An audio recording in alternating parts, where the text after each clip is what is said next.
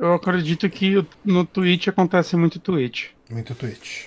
Sabe onde acontece Twitch muito Twitch em também? chão. Não. No Twitter. Aí.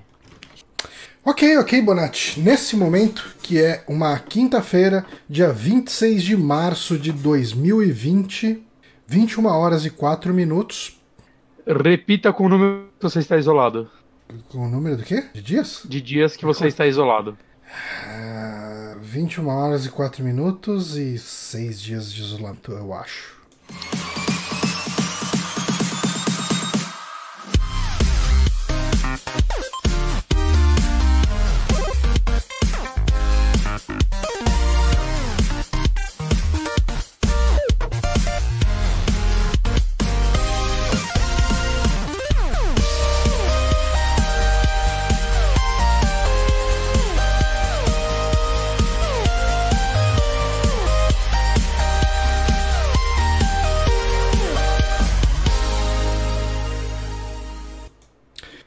Estamos aqui ao vivo para mais um saque. Eu sou Johnny Santos, estou aqui com o Guilherme Bonatti. Olá. E estamos neste período de quarentena, né? Isolados, Sim. como boa parte do Brasil. Eu não saí de casa desde o dia 17, terça-feira passada. E é isso que eu tenho a dizer. Eu fui no portão pegar uma encomenda. Encomenda. Teve uma que era meio grande, porque as compras do mês eu fiz pela internet.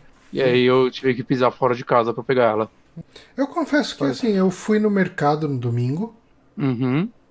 Ahn, hoje eu dei uma saída para comprar cigarro. É, eu tô reparando que os- as pessoas que menos conseguem ficar em casa é velho. Velho realmente é um problema. Eu tô vendo o padrão aqui. Isso até é engraçado que eu fui, assim, eu saí de casa, fui lá no posto de gasolina, comprei cigarro e voltei, né? Inclusive, tipo, eu cheguei em casa, ah, lavei a mão, tirei a roupa e botei pra lavar, sabe? Tipo, É, eu faço. Eu fui abrir uma embalagem aqui, sem querer, eu bati a embalagem na camisa, a camisa já foi pro tanque. é. Sempre chega coisa aqui, eu tô higienizando as caixas. Eu passo álcool na caixa antes de abrir. É, eu passei álcool Eu no. produto por produto. Eu tô no nível paranoia. Melhor errar pelo excesso. Eu passei álcool nas embalagenzinhas de cigarro, porque eu quero que elas me matem de câncer, não de corona. Mas, cara, isso tá sendo um padrão que eu tô vendo se repetir, cara. Todo amigo meu que eu converso é. Ah, meu pai não para de sair de casa e minha mãe tá desesperada, fica me ligando o tempo todo. Cara, é incrível. Todos, Eu todos. não sei como que estão as coisas lá em casa. Assim, eu sei que minha mãe tá em, em, tipo, na casa dos meus pais, né? Eu sei que minha Uhum. mãe deve estar levando bem a sério a questão da, da quarentena. Mas, assim, o meu pai ele já vive em quarentena, sendo bem honesto. Ai, É, seu pai é gamer? quase. Mas eu, eu acho. eu Não sei, cara. Eu acho que é bem. Talvez ele tenha saído só pra ir no mercado, sabe? Uhum. É, mas ele já não sai muito. A minha preocupação é o meu irmão que trabalha na prefeitura, né? Tipo, ele trabalha numa subprefeitura. Então ele tem contato com muita gente. E ele mora com seus pais? Mora com os meus pais. Eu não sei como que ele tá. Tipo, eu não perguntei pra ele. Não faz, faz umas duas semanas que eu não falo com eles, né? Essa semana eu não fui lá, só avisei minha mãe que eu não ia. E É, é bom você não ir, né, por um tempo. É assim. Mas enfim, são tempos negros, são tempos ah, obscuros, são tempos difíceis. São tempos, tipo, novos, né? Tipo, a gente nunca passou por nada assim, Não, acho. Tipo, nada não lembro. Teve- No máximo quando o PCC aqui em São Paulo. É, teve o toque de recolher. Mas foi, nossa, foi bem menos tempo. É, foi um dia, né? É, o grave, grave foi um, dois dias, acho. É. Pelo menos na minha mente foi rápido assim. É, teve um dia que realmente eu tinha ido trabalhar, daí eu tive que voltar pra casa, é, assim, depois do almoço. E, e quem o PCC pega, a gente sabe, né? O corona demora. Sim. Exatamente. Mas, ah, enfim, gente, hoje no o programa de hoje, assim, teria- teoricamente seria de notícias. Uhum. Ahn, mas, assim, primeiro, o, o mundo de notícias de games está bem fraquinho. A, a maioria é tipo, ah, tal jogo foi adiado por causa do corona. Uhum. Teve um direct hoje, foi um direct maneiro, mas saca, tipo, é anúncio, não tem muito o que gerar lá. Eu vou falar que, ah, eu tô empolgado com o remake de Xenoblade. É isso. E é isso. E você já falou isso quando ele foi anunciado da outra vez, né? É, quando o jogo sair, eu jogo e falo aqui, mas é mais relevante. É. Se tivesse alguma surpresa, uma bomba, assim, é tipo, ó, gameplay de Metroid Prime 4. É, Talvez valesse a pena falar, mas não teve nada minimamente perto disso, então. Não, não. Tem a demo do Bravely, do Bravely Default 2, né? Porque tem o Bravely É. Second e o Bravely Uhum. Default 2. É isso aí. É, eu baixei a demo, eu comecei a jogar, mas não joguei muito. Hoje, cara, hoje foi um dia ridículo, cara. Eu tive, assim, eu tinha agendadas 10 reuniões hoje. Assim, eu, Hum. eu fingi que não vi que tinha a décima delas, porque eu falei, não, cara, chega. Tipo, a- assim, foi meio aquele esquema, né? Se- Tipo, eu tô online aqui. Ela foi. Essa reunião, assim, meu horário oficial é das 8 às 5, né? Uhum. Ah, essa reunião começou às 6. Que maravilha. Eu tava online porque eu tô em entrega de projeto, um projeto meio crítico e tá meio enrolado, sabe? Então, Uhum. tô trabalhando bastante e ficando bastante no computador. Eu falei, vou deixar ligado aqui. Se alguém falar, ô, você não vai entrar, daí eu entro. Como ninguém falou. Porque teve uma outra reunião que, tipo, quando foi umas quatro da tarde, eu falei, ah, mano, é, eu preciso descansar. Quatro e meia, na verdade. Quando foi umas quatro e meia, eu falei, eu vou fazer uma pausa de meia hora e depois eu volto e eu volto aqui pra trabalhar.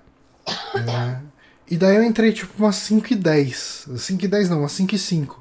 Aí tinha uma mensagem lá, ô João, tipo, é muito importante que você esteja nessa reunião que tá rolando agora. Tipo, eu falei, porra. tá. Aí eu entrei, né? Tipo, 5 minutos atrasado, mas ok. Ah, ok. Ah, Eu, eu tive uma reunião só de uma hora e meia. Ó, queria agradecer aqui o sobre o Lipe, sobre o Felipe, Uhum. que é o grande Lipe, Ele mudou de conta. que ele, sim, ele mudou aí, tá. que ele assinou aqui, deu um follow no canal para ajudar. Lembrando que se você tem aí a Amazon Prime e você ainda não está assinando nenhum outro canal, ou se você gosta bastante do nosso podcast, mandar seu subscribe lá pra gente, ah, faz toda a diferença para nós. Por quê? Por quê? Porque quando a gente completar Porque 100 dólares, a gente O vai poder dólar vai sacar estar o 100 dinheiro. reais. Na- Não? é, vai, possivelmente. 100 reais eu não digo, mas talvez esteja mais do que 6 reais. 100 dólares hoje, se a gente completasse, quase que os dois compravam Animal Crossing. Cara, é bem isso mesmo, né? Na verdade, os dois compravam Animal Crossing porque ia dar mais de 500 reais e Animal Crossing na, na Nintendo Brasil tá 250. Aí, ó.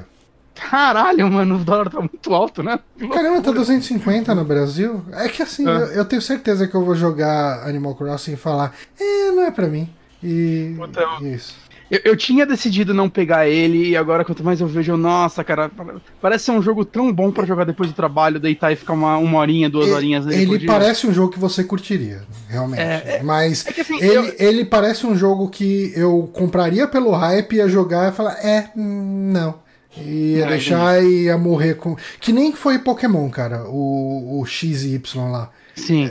Eu Ah. falei, cara, é, tipo assim, tudo tava gritando pra mim: esse jogo não é pra você, esse jogo não é pra você. Uhum. Aí aquele hype, todo mundo, caralho, Pokémon, puta, tá muito foda, Pokémon, puta que pariu, Pokémon. Eu cheguei, gastei uma grana, comprei, pá, joguei um pouquinho e falei, é, não é pra mim. Agora Pokémon Sword eu tô com 140 horas, Johnny. É, então. Ajuda. Ajuda. Essa Mas sou aquele eu. é meu jogo de tipo. Chegou sexta-noite, eu tenho, tipo, eu sigo uma porrada de canal no YouTube. Aí eu quero botar uns vídeos em dia, eu fico, tipo, deixando o computador rolando os vídeos enquanto eu fico fazendo raid. Você sabe qual que é o jogo que eu mais tô jogando esse ano? E eu Destiny. devo a- adiantar que eu finalmente abandonei o, o Fire Emblem Heroes. Destiny? Não, não, eu até meio que. Depois que eu peguei o Doom Eternal, eu dropei um pouco o, o Destiny. Eu parei Ah, de jogar depois que eu peguei. Que notícia boa. Eu fico feliz quando as pessoas param de jogar Destiny. Ah, mas eu não tava. eu, Tipo assim, eu comecei a curtir mais o Destiny, eu confesso. Eu até fui Aí. convidado pra um clã, fiz umas missões com eles e tal. Tava divertidinho, sabe? Parada triste. É, mas daí quando entrou Doom e. Ah, não, é porque assim, quando você tá no clã, você consegue fazer alguns outros tipos Mas- de, ma- de missão. Mas eu acho engraçado, assim, que você, pra mim, é a pessoa menos improvável, menos provável não, mais improvável, de que iria gostar de, tanto assim de um jogo como Destiny, saca? Hum. Ele, é, pra mim, assim, ele é tão não a sua cara, eu acho da hora que, tipo, desde o 1 você gosta muito. É, eu- cara, o- você sabe que o Destiny foi o jogo que me fez comprar o Play 4, né? Sim, sim. Eu fui na casa do Vini, né, que gravava o, o Gamer Inconstante comigo. Eu olhei, eu tava assim muito tranquilo quanto a comprar um videogame novo, sabe? Tipo, Uhum. E quando eu vi aquele jogo rodando, eu achei o gameplay dele muito divertido. Não, é Mesmo- muito gostoso de jogar. Mesmo na questão tem- de, de single player mesmo, assim. Eu tava jogando Uhum. missão, de história, sabe? Falei, nossa, gameplay daorinha, né? Porque ele é tipo um, um Halo em alguns aspectos, mas com os poderes, e os poderes são muito legais, assim, e tal. Uhum. Ah, e, e eu falei, caramba, que jogo legal, né? E, tal. Eu falei, E você "Pô, então gostava bastante comprar." de Halo, né? Assim, eu gostei muito do 3 do. Eu, eu- tentei jogar um. E eu falei, ah, não, eu não, não tenho essa curiosidade arqueológica tão grande. Mas eu gostei muito do Reach e eu fui jogar o 3 depois. ah, e falei, ah, tem algumas coisas aqui que eu não gostei, mas eu gostei do jogo. Teve alguns detalhes que não me agradaram tanto, mas no geral eu gostei. O Odyssey é um jogo que eu gostei, que ele é meio diferente. Mas enfim. Eu tentei dar outra chance pra Halo quando saiu esse aniversário pra PC. Joguei umas 4 horas do Reach e. Mas você não gosta, cara, né? Não consigo, cara. Eu não me importo com a história, eu não gosto muito do gameplay. Hum. Não, não- eu aceitei de vez, assim, é, não é pra mim. Uhum. E tudo ok. né? Mas, sabe o que tem pra mim hoje, Johnny? O quê? Amigames. Amigames, né? Hoje tem Amigames. Amigames. Amigames hoje é de um jogo que, na minha memória, eu joguei muito, mas quando eu paro pra pensar é, mais a sério, eu falo. "Ah, talvez eu tenha jogado muito a primeira fase, que é praticamente um tutorial. Hum, Que é um jogo de Peter Molyneux, que se chama Black and White. eu joguei o 2. Hum, eu não joguei o 2, joguei só um. Eu joguei o 2 só. Esse é um jogo, pra quem não sabe, Black and White é um jogo no qual você é um deus e você tem. ah, existem alguns aldeões numa ilha, né? E eles te adoram, né? Quanto mais Quem eles te adora? adoram, ah, mais ah, poderoso você fica. Você ganha força, você ganha poderes, tendo essa adoração dos, dos vilageiros lá, dos, ah, do- do- dos aldeões ali daquela ilha. Uhum. E a- depois de algum tempo você começa a enfrentar deuses rivais em volta e assim ah, você tem o seu território onde você é mais forte e você pode ir no território dele para atacar os, os aldeões dele. No- você tem a sua No, cri- no 1, no 1 já tinha o lance de você ter uma criatura que você tinha que meio que tem, tem. adestrar ela. É, eu ia falar isso agora. Ah, foi mal. Então você tem uma criatura que é meio que um avatar, né? Tipo, é a sua representação naquele mundo. É uma criatura que você ah, educa, treina e ela. Isso é interessante, que você não controla ela, você educa, né? E ela age por Exato. si só. Você pode ah, fazer carinho nela, elogiar quando ela faz coisa boa, e pode bater nela quando ela faz coisa ruim. Uhum, que é assim que se educa, gente, na É porrada. assim que educa, cara. É educação básica. Uhum. E, e é um jogo que eu gost... Cara, eu gostava muito dele, eu achava muito divertido. Pegar os aldeões e tacar eles. ah, porque você pode ser um deus bonzinho ou um deus malvado, né? Por isso veio o nome aí de Black and White. Uhum. Ah, você pode ser um cara que vai ficar fazendo milagre pra fazer chover nas plantações deles e gerar mais comida, ou você pode ser um deus que vai ficar atacando bola de fogo ali pra eles te respeitarem pelo medo. É, e, e fica- nunca? é, e assim, dependendo das suas ações, a sua criatura vai ser guiada por isso, mas não obrigatoriamente, né? Sua criatura pode ser escrota enquanto você é um deus bonzinho e vice-versa. Uhum. Ah, é um jogo bem interessante, ele tem muitos problemas, assim, ele, é, ele, era, ele tinha uma interface meio bizarra, porque você teoricamente ia controlar tudo pelo mouse, e algumas coisas não eram tão fáceis de fazer pelo mouse, tipo, pra você fazer os poderes, você tinha que desenhar algumas coisas na tela usando o mouse, assim, fazer tipo uma espiral com o mouse e fazia alguma coisa, sabe? Pô, Uhum. Alguns milagres ali e tal. Ahn, enfim, ele tem pontos positivos e negativos. Eu acho que no geral é um jogo divertido. Eu acho que ele é um daqueles jogos que é um dos grandes motivos pro- pelo Peter Molyneux ser um cara conhecido. Sim. Ele foi o Falar, primeiro ele jogo ele da mentia, Lionhead, mas né? ele, ele mentia, mas ele fazia jogos legais. Vou ser honesto. Sim, ele foi o primeiro jogo né, da Lionhead. E ele foi foi um. Sim. E ele foi um sucessor espiritual do Populous, que era um jogo, acho que de. Eu acho que ele tinha também pra PC, mas eu lembro. Se não me engano, tinha uma versão pra Super NES dele. Que era. é, Ele era muito. Ele tinha muitos elementos, assim, que em comum da questão de você fazer aquele povo prosperar, etc. Mas enfim, Entendi. ahn, dada essa introdução, pra quem não nunca ouviu falar aí de. de, de- Black and White. Black não? and White, exatamente. Muito obrigado. Uhum. Ah, vamos às perguntas. Vou responder todas, assim. Vamos lá. Ah, a gente estava falando aqui que você pode bater na sua criatura, né, no seu avatar, para discipliná-lo. Para esse jogo, ele, ah, logo que ele saiu, ele tinha um bug que se você batesse na sua criatura depois dela fazer uma ação específica, tinha um efeito permanente no jogo. Isso foi corrigido por patches depois, mas é uma situação meio interessante, vamos colocar assim. Que situação você imagina que seja essa?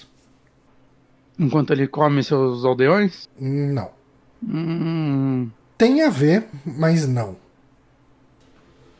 Tem a ver com comer ou com a interação com o aldeão? Tem a ver com comer. De certa forma. Ai, caralho. Estamos falando de sexo, Johnny? Não. Ah, tá. Cara, bater, nem bater nele após realizar uma ação específica tem efeito por uma. Ele fica com o aldeão, tipo, grudado no corpo? Não. Todos os aldeões morrem? Não. Ele come o mapa e o jogo crasha? Não, é muito menos grave, dependendo do ponto de vista. Ele começa a comer o que não deve? Não, não. Você tá. Assim, o, o ter a ver com comer não é literalmente ter a ver com comer, mas também não tem a ver com sexo. Porra, Ok, Você tá muito longe da resposta, então eu muito, vou falar. certeza. Ah, tem a ver com comer porque se você bater no seu monstro logo depois dele cagar, hora. ele fica constipado pro resto da vida. Tipo, ele nunca mais caga. Isso afeta o jogo de alguma forma? Ele fica tipo com dor? Ah, eu já não lembro. Eu fui atrás da curiosidade. Eu não sei. Não lembro se tinha os efeitos. Porque eu, eu lembro que uma das coisas mais escrotas que tinha nesse jogo é que você tá lá de boa, de repente você vê o seu, sua criatura indo e cagando em cima de uma casa de um aldeão, assim. E fica os pedacinhos de cocô em cima ali, cara. É muito zoado. Aí, Mas se você bater nele sua logo. Criatura cagando antes de The Last Guardian. Exatamente. Enfim, vamos para a próxima pergunta. Essa é, é teoricamente meio simples, ah, mas enfim. De tempos em tempos, eu não sei se isso tinha no 2, mas isso era uma coisa que eu lembro. E, e é engraçado que essa era uma lembrança que eu tinha até pouco tempo atrás e eu não lembrava que jogo que fazia isso. E, e eu vi procurando as curiosidades que era justamente o Black and White. Que De, da hora. te- de tempos em tempos, vem uma voz assim falando. Death. Sabe, um sussurro. Death. E eu sempre ouvia isso e eu nunca tinha entendido os motivos disso, mas tem um motivo essa voz falando death. Você consegue imaginar o que, o que, que ela quer dizer, sem ser morte? Sempre que um aldeão morre? É isso. Aí. Toda vez que o aldeão morre, vem essa voz falando death. Independente do motivo, ele. É. Ah, não é tipo sua criatura matou ele. Qualquer coisa. Não, é, se morrer um aldeão, vem, vem essa voz. E assim, é Aí. engraçado porque é, eu lembrava que um jogo, que tinha um jogo que ficava essa voz death aleatoriamente, assim, sabe? Tipo, Uhum. você tá jogando e de repente você ouve um sussurro. Principalmente PC, você joga muito com fone de ouvido, né? Uhum. E vem essa, esse sussurro na sua voz, na, sua, na sua orelha, falando. Os Black White só saíram pra PC, né? Eu imagino que sim, mas eu não tenho certeza. Deixa eu ver aqui. É, Windows e Mac, é isso mesmo. Aí. Tá, então vamos para nossa última pergunta. Ai, caralho, eu tenho certeza que é melhor. De certa forma é. Eu acho que é a que eu achei mais interessante. Uhum. Em uma apresentação do jogo em um programa de TV alemão, Peter Molyneux habilitou o modo de mostrar o nome dos aldeões. Assim, esse jogo tinha um modo em que você exibia os nomes dos aldeões, cada aldeão tinha um nome único, né? Aí. E tinha um aldeão lá que o nome era Jorglander. E o Peter Molyneux, jogando o jogo dele, mostrando como funciona, pegou esse aldeão e jogou na floresta e falou: Pronto, agora você vai cortar lenha pro resto dos seus dias. Você consegue imaginar quem seja Jorglander? É um nome alemão. É um nome alemão e ele estava numa TV alemã. Isso foi tido como algo ofensivo para os alemães? Hum, Não que eu saiba. Ele é algum deus da mitologia alemã? Hum, Não. Ele é um lenhador da mitologia alemã? Ou da história alemã? Também não. É Jesus em alemão? Também não. Porque ele era carpinteiro. Aí, ó. Não lenhador. Mas Tá. Ele tava na outra ponta da cadeia de produção. ele tava cortando madeira pra fazer o guarda-roupa. Não é isso? Não, isso é um marceneiro. Esquece. É, Ok. caralho. Não sei. Cara, não consigo ter ideia. Isso daí é. Ok. Nem chutar aqui tirando Jesus. Jörg Lander era o editor-chefe da revista GameStar, uma revista alemã de videogames, Nossa, que escreveu, nunca. que escreveu um review negativo de Black and White. Ok. Nossa, Quer eu não dizer, negativo, mais- negativo mais naquela, de- né? Negativo naquela, né? Tipo, o cara deu 84% de avaliação. Mas o- foi suficiente pra despertar a ira do Molinão. Ok. E com isso a gente encerra mais um Amigames. É, hum, Você quer falar mais um Super Amigos? mais Acabou. um Super Amigo. Foi isso. Foi dia de Amigames. A gente pediu é, dicas de pauta pros patrões, né? Porque ontem à noite a gente ainda não tinha ideia do que a gente ia falar. E aí um deles sugeriu, tipo, um programa só de Amigames. É, O que poderia ser interessante, mas, é, tipo... é que eles não sabem. amanhã. Eles não sabem que o, o Amigames é a parte da pauta que a gente mais leva tempo fazendo. Nossa, é. É. Tipo, é, é literalmente a coisa que mais dá trabalho no Super Amigos inteiro. Dá muito mais trabalho do que editar o programa, porque a nossa edição é mínima. Dá muito Uhum. mais trabalho do que fazer os posts, porque é praticamente um Ctrl-C, Ctrl-V. É a coisa que mais dá trabalho no programa é o Amigames. Porque a gente, eu normalmente abro a lista por anos de cada ano, é, né, tipo 2000, 2001, 2002, de jogos. Aí eu vou vendo os jogos da semana, né, do dia, normalmente, por exemplo, essa semana eu ia pegar do 22 e 8, né? Uhum.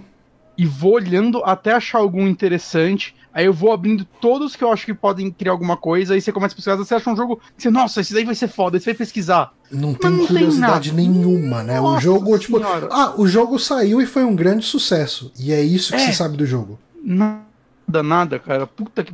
Já teve jogo que eu peguei pra ver vídeos de, tipo, no clip, tá ligado? Tipo, É. da galera destrinchando pra ver o que eu consigo pegar pra fazer a porra de três perguntas. E às vezes tem umas bostas, assim, às vezes eu não tento muito, vou ser honesto. Uhum. Às vezes eu bolo umas três perguntas, né? Tipo, caralho, daqui a cinco minutos. Mas normalmente essa é a parte que mais dá trabalho. Exatamente, cara. É, é a coisa da pauta que mais dá trabalho. Então, se quiserem mandar perguntinhas pra gente fazer aqui, a gente aceita. É, um especial Amigames pode ser interessante. Pode mandar lá no contato arroba superamigos.com.br, que é o e-mail que a gente nunca usa. O, o nome do programa vai ser Curiosidade dos Jogos, meu. Mas assim, uma coisa que a gente Você não podia... vai acreditar na sétima posição. O- o- uma coisa que eu... Uma coisa que eu gostaria muito de fazer era pegar uma pauta um dia e a gente ficar só discutindo perguntas dos ouvintes, assim mesmo. Chegar e falar, Sim. porra, o que, que vocês acham de jogos que fazem tal coisa? E a Eu gente chega também. e discute. Cara, tipo assim, um dia Meu fazer medo só é isso. duas perguntas. Exato. Assim, pra isso funcionar, a gente teria que ter aqui um mínimo de 15 perguntas. Acho que 10 dá. Dependendo do quanto a gente debater. É, eu, Se a gente 10 bater eu tenho medo. 10 minutos cada pergunta, Se chegarem 10 perguntas no nosso e-mail.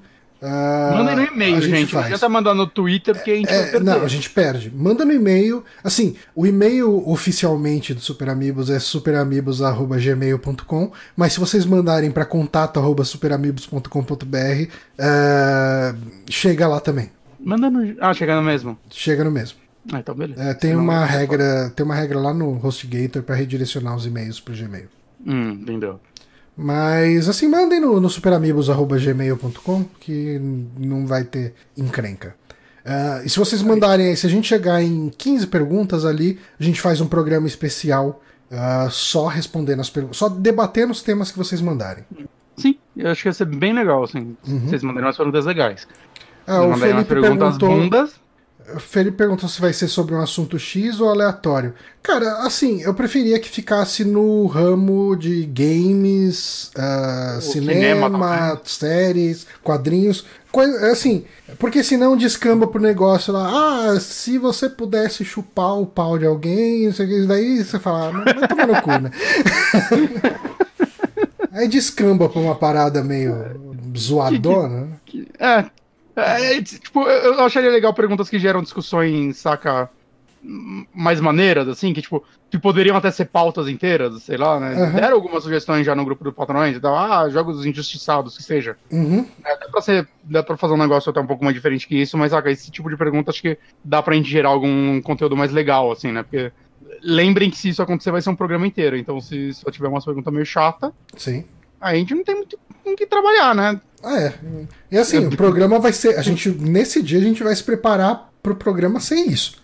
Uhum. Então, assim, se de repente a gente chegar numa situação em que as perguntas. É, morreu as perguntas ali, tipo. Uh, morreu o assunto das perguntas, o programa vai corre o risco de ter meia hora, 40 minutos. Exato. que pode ser bom para algumas pessoas, mas enfim. Pode. É lógico que a gente sempre pode uh, observar perguntas no chat do Twitch, né? A gente sempre transmite os podcasts pelo Twitch, né? twitch.tv uhum. barra superamigos, que é onde você uhum. pode doar os seus bits pra gente, doar sua assinatura do Prime pra gente. Muito obrigado. Uhum. E é isso. Mas enfim, uh, hoje teria que ser um programa de notícias. A gente não teve notícia suficiente para montar uma pauta, então a gente vai fazer indicação mesmo. Uhum. Aí você fala algumas coisinhas aqui que a gente consumiu nessa semana. Uhum. Ou que a gente até deixou passar e tal, né? Porque a gente faz normalmente dois. Vamos ver no que dá, né, meu? É isso aí. Um, eu vou botar um gameplay aqui do, do Doom External. Tem um gameplay aqui de 8 horas. Aí, dá, já dá o programa. Já dá o programa inteiro. já dá o programa inteiro aqui. Posso comentar rapidinho antes, que eu acho que é menos relevante? Hum. Mas que eu tô, já que você vai falar de Do Eternal, eu tô jogando a versão pobre dele, que eu tô jogando no 64. Hum. E, Deixa assim, eu procurar eu... um gameplay aqui pra botar então. É, eu não jogava esse jogo há quase 20 anos, saca? Eu tinha ele pra. Eu tinha ele pra Nintendo 64, Piratão. Uhum. É, o que é um jogo que não faz a diferença, que ele não tinha save, ele tinha password. Mas era interessante, eu gostava bastante dele, né? Mas era naquela época que, tipo, meio que gostava de tudo, né? E eu não tinha um conhecimento sobre FPS, sobre Doom. Pra mim ele era interessante, mas tipo, ah, eu tenho GoldenEye, saca? Então não era tão bom assim quanto outros jogos. E é interessante que já faz alguns anos, assim, que vira e mexe eu vejo canais de review desenterrando esse jogo e ver como ele é amado, né, por alguma comunidade. E eu devo dizer assim que eu fiquei muito feliz quando anunciaram ele como bônus do, do Eternal, né? agora ele tá à venda também, para quem não, não fez a pré-venda, ele tá baratinho. Hum. Acho que eu paguei, tipo, eu não lembro o preço exato, mas foi tipo 10 reais no Steam, né? Eu comprei com dinheiro de carta. Acho que no, no, no, no Switch ele tá acho que 19 reais hum. na Nova Zelândia, Austrália, em algum lugar do tipo, então ele ah, acertaram no preço. E, cara, rejogar ele tá sendo uma experiência muito foda pra mim, porque talvez, assim, eu joguei do 1 e 2 ano passado, né? E comecei o 3. Eu tô, eu tô com umas 5 horas do 3. Não, é, que jogo cansativo, cara. Nossa senhora, no começo eu tava amarradão, agora eu já, tipo, ah, acho que eu tô com mais de 5 Eu não sei, cara, parece que eu tô jogando com 30 já. Mas, enfim, é, talvez, tirando o Doom do 2016 e possivelmente o Eternal, mas eu não joguei o Eternal pra confirmar, mas eu acho que o Eternal vai se tornar meu favorito quando jogar. Talvez, girando esses dois, ele seja meu Doom favorito. Hum. Eu tô gostando muito, muito dele, de, de jogar o 64. Eu tô achando ele muito mais legal que o 1 e o 2. né? Pra quem não sabe, assim, é, tem muito fã que considera ele o verdadeiro Doom 3. E é muito interessante, cara. Tipo, quem fez essa, esse port, inclusive, foi a Night Dive Studios, que é um estúdio que tá bem especializado, assim, em fazer...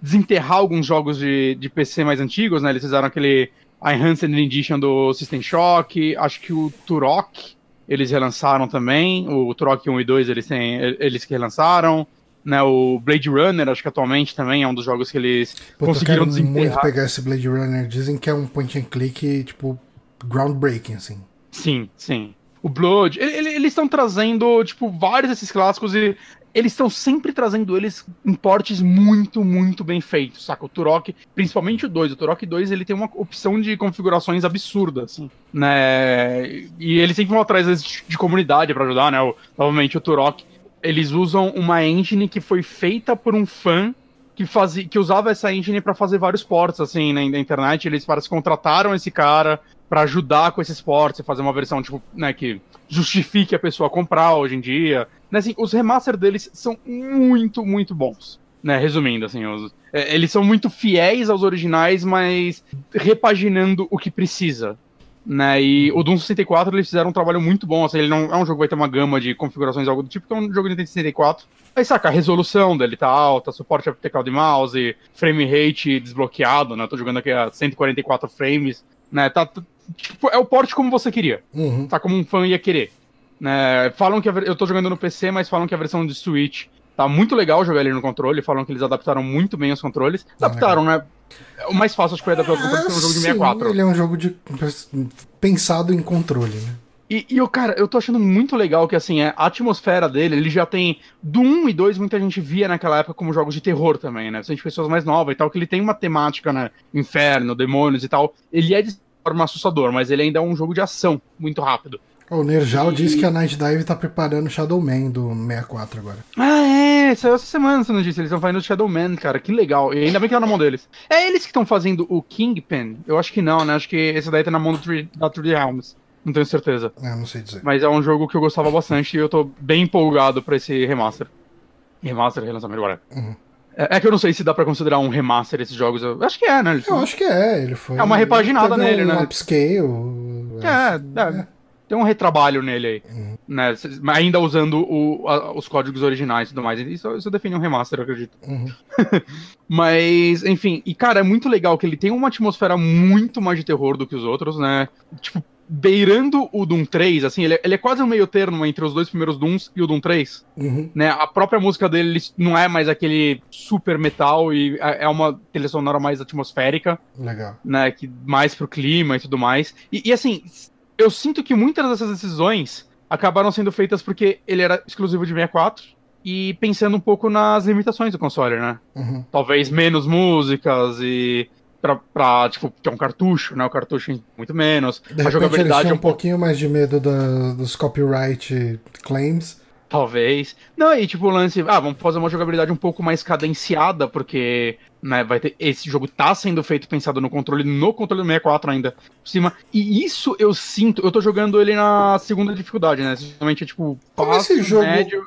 Como esse jogo rodava no Nintendo 64 em relação ao desempenho? Porque assim, o Eu- Doom no Super Nintendo era nojento, assim, era tipo 10 FPS. Assim, Ah, não, não. É é que esse foi feito pro 64, né? Ele não é um port de nada, ele é um jogo 100% original. Uhum. Então é melhor, mas pelo que eu sei, o frame rate ainda é meio cagado. Ok. Eu lembro que eu, faz um, um, dois anos que eu vi, assim, a galera comentando isso. Ah, não, o frame rate não é perfeito, ele vai rodar nos 20 e poucos FPS, que é o que a maioria dos jogos do 64 rodavam, né? Uhum. E tanto que a galera já jogava uma versão de- dele hoje em dia, né? Que é.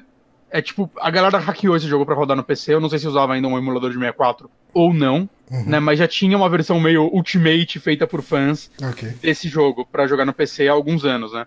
Até o GoldenEye ele tem isso, cara. Ele tem uma versão que a galera readaptou o jogo inteiro pra teclado e mouse. Caramba. Eu queria muito jogar essa versão, inclusive. Tenho que ir atrás disso. Mas, E, pelo fato você dele... tá jogando ele em teclado e mouse ou. Teclado e mouse. Ah. Ele roda como os outros Dooms quando foram repaginados no teclado e mouse, que é que você não olha pra cima e pra baixo, né? Mas você anda no... Pra mim WASD. um isso. Hã? Pra mim isso confunde um pouco. No começo, mas eu, eu acostumei, assim. Você anda no WSD e o mouse você, você vira, né? Basicamente isso, não tem muito segredo. Né? Só pra cima e pra baixo que não faz nada. Uhum. É... Eu, que- assim, eu realmente acostumei bem rápido com isso, não foi um problema pra mim. Mas, cara, por esse fato, né? Novamente, eu tô jogando na segunda dificuldade, eu tô achando ele meio que muito fácil. Hum. Porque é, ele foi pensado no, no, no controle. Né, num controle com um analógico só. Então, até você pegar ele no Play 4, no Switch, hoje em dia você vai jogar com dois analógicos, você vai ter uma jogabilidade, né? A jogabilidade atual de FPS, né? Andar com um e rotacionar a câmera com o outro. Sim. É, por isso, é, eu acho que Ah, é tão sim. fácil driblar os inimigos nesse jogo. Uhum. Tá, que eles têm. É tipo quando eu fui jogar o GoldenEye, ah, quando eu fui rejogar ele no emulador há alguns anos, eu não usei o lance de teclado e mouse, mas eu repaginei os controles pra um É. controle de 360.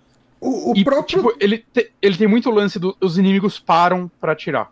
Aham. E eles vão atirar na posição que você tá parado. Isso daí quando relançaram o Perfect Dark no Xbox 360, né? O, fizeram aquele remaster muito bem feito dele. Também sofreu um pouquinho disso, que o inimigo para e atira naquela direção. Porque no 64 era um pouco difícil de de mover, né? Até no Play 1 nessa época, né? Jogabilidade em dois analógicos não era muito. É, isso, esse era um lance que, tipo, é meio que aquele lance que quando você não sabe usar o analógico é uma coisa, né? É. É, quando você chega e. É, muita gente nem deve imaginar o que a gente tá falando aqui, né? Mas existia uhum. uma época onde o analógico era uma coisa nova e, e realmente foi uma surpresa. Tipo, era difícil jogar com dois analógicos de cara, né? Exato. E, Nossa, no PC. O equivalente disso, na época que poucos jogos usavam tanto a, a questão do mouse, era você saber usar o strafe que era você apertar o Alt, se não me engano, e apertar os botões para os lados, né, as setas para o lado, uhum. que daí você andava de lado, né? Tipo, Sim. isso era uma coisa, era uma habilidade adquirida, sabe? Tipo, quando Sim. você aprendia a jogar desse jeito, você masterizava o Doom, né? Você virava o, o cara do Doom, o cara do, do Wolfenstein, do é, que é, que, é o que, a galera do multiplayer, né, dessa época, né? Esses jogos já tinham multiplayer, uhum. provavelmente por LAN e coisas do tipo, e a galera que dominava o multiplayer tinha que aprender isso. Uhum. Né? E, e, cara, apesar, assim, tem as outras dificuldades, eu não, não testei as outras, né? Eu vou terminar no normal primeiro, talvez eu até tente rejogar ele numa dificuldade mais alta. Mas. Assim, eu tô sentindo ele um pouco mais fácil. Eu, tô, eu joguei tipo uma horinha dele, mais ou menos, né? Foram umas 6, 7 missões. É, ele tem 32 fases. Uhum. Só que. Assim, não tá ruim pra mim, mesmo porque eu não sou um jogador excelente desse tipo de jogo, né? Eu joguei bastante ano passado e ainda tô jogando de tempo em tempo. Eu tô. Eu, eu, eu tô maluco agora para começar o Shadow Warrior em breve. Né, eu, eu, eu, encontrei meu amor por esse gênero de FPS clássico. Mas eu tô longe de ser um pro player, um cara que vai terminar de um, um Nightmare, tá ligado? Uhum. Eles são jogos difíceis normalmente. Mas eu sinto que esse, por causa disso, tá um pouco fácil. Pode ser que nas próximas fases ele vai inimigo. Eu não sei se isso acontece nesse jogo. Uhum. É, porque outra coisa interessante nele, cara, eu falei interessante de uma forma estranha, né? Uma uhum. pausa, pô. É, é, que ele tem um foco maior em puzzles, de certa forma. Não puzzles super elaborados, mas tem muita sala assim que você para e, tipo, ah tá, você tem que achar mais com o que, que você tem que interagir. Tá ligado? Ele é um uhum. jogo um pouco mais lento nesse sentido do que os outros. Os outros já tinham sua, sua dose de puzzles, né? Acho que Duke Nukem é um jogo que levou isso bastante à frente, inclusive, né? Mas normalmente eu sinto que os outros tinham mais ação que esse. Hum. Né? Esse tem muita ação, ainda é um jogo primariamente falando, mas tem muita área assim que realmente eu tenho que parar e. Ah, ok, deixa eu olhar. Ah, tá, tem esses três botões. Como, qual é a ordem deles? Ou eu, eu já vi vídeos da galera mais avançada mostrando umas fases que, tipo, tem umas coisinhas um pouquinho mais elaboradas, saca? Ou de observar mais o cenário. E eu acho isso legal, cara. Você vê que, tipo, eu... é muita coisa que claramente eles fizeram pensando na limitação do console, como vão fazer um jogo original nele desse gênero. É... Saca? Tipo, ainda ser um jogo legal. E isso fez esse jogo, para mim, assim, sobreviver muito ao teste do tempo. Assim, ele uhum. acaba sendo um jogo um pouco mais é, variado do que os anteriores. Entendo. Eu, ele originalmente muito... foi feito pela própria id? Não, ele foi feito pela Midway. Ah, sim. Loucura, né? Uhum. E a mídia, a IG acho que ela só é, tipo, publicou e tal, né? Licenciou. E se eu não me engano, ele é o primeiro jogo da franquia a ser, tipo, 3D, né? Os cenários dele já eram realmente 3D. Os personagens ainda são em sprites. Uhum. Né? E eu gosto muito do redesign dos personagens. Eu acho que, nossa, acho que eu gosto de todos, assim, de verdade. Todos que eu vi até agora, eu achei que eles fizeram um redesign muito legal, assim, muito. Uhum. Eles estão mais assustadores Saca? Eles aproveitam, claro, o Nintendo 64 é um console que, pra sua época, assim, apesar da limitação do cartucho, ele tinha, né, uma, uma contagem de polígonos alta e tudo mais. É, os sprites dele eram muito bem feitos. Saca? Eu fiquei bem surpreso, assim, revendo eles e. Ah, caralho, como eu gosto. E alguns inimigos, assim, levam um tempo, tipo, os imps. Eu só reparei que ele é um imp quando ele deu ataque, ela jogou a bolinha de fogo. Eu, ah, ok, esse aqui é o imp desse universo, que legal. Saca? Ele tem alguns inimigos, esse imp invisível que tá aparecendo aí, pelo que eu vi, por exemplo ele era para existir na versão de Play 1, do, acho que do Final Doom, né? Mas acabaram, tipo, descartando e aí colocaram nesse. Né? Tem uma arma nova também, que se eu não me engano, é uma arma que ela era pra estar no Doom original. É uma arma de laser e tal, esse é o nome dela. É, é, ela tem um nome. Tipo, esses nomes muito loucos, tipo a BFG, tá ligado? Uhum. Tipo, eu, não lembro o nome, mas é um nome desses, tipo, muito um adolescente deu esse nome e achou muito foda. E eu, adulto, continuo achando muito foda. e é uma arma que era pra estar, acho que nos dons originais, mas acabaram descartando. E aí, esse jogo. É Peacemaker? Eu não lembro. Hum. Que ela é uma arma que ela solta laser, mas ela é meio fraca no começo. Mas parece que. Eu não sei se é quanto mais inimigos você Unmaker. mata ou mais vocês. Ner já falou Unmaker. Unmaker, Unmaker é o nome da hora. É quanto mais você explora do mapa que você tá, mais forte ela vai ficando e tipo, ela fica absurda, assim, quando ela fica num nível muito alto. Saca? Então, assim, ele tem essas coisinhas e tal, é, que diferencia ele muito dos outros uns. É, eu acho que se você gosta desse tipo de FPS, pode ir sem medo para ele. É, eu, parece que o Doom Eternal também canonizou de vez a história dele. Eu não sei exatamente. Eu não ligo pra história de Doom, mas para quem liga, falaram que ele canonizou de vez a história desse jogo. Ela é canon agora. É, parece que ficou claro que esse personagem não é o mesmo dos outros Dooms. Que o Doom Guy e o Doom Slayer são dois personagens diferentes. O, o Phil Berge, se não me engano, ele tava tentando me explicar isso. Phil Berge? Não lembro. E você, Berge? Eu tô voltando aqui as conversas. O Berge tá aqui? Eu não vi ele mandando. Não, não, não, não, não, não, não, aqui no, no, no, ah, no Twitter. Você tá conversando com ele. Não, não, não, foi o Diógenes, foi o Diógenes. O Diógenes hum. me. tava tentando me explicar. Eu não entendi porra nenhuma. Ok. Mas ele tava tentando me explicar o que, o que esse jogo foi é, assim, mas, cara. O, o Doom Eternal, cara, ele tem um lore gigantesco, cara. Tipo, você tem um monte de texto que você pega, que eu não tô lendo nenhum, mas se você quiser se aprofundar no lore, o Doom Eternal tem muita coisa, cara.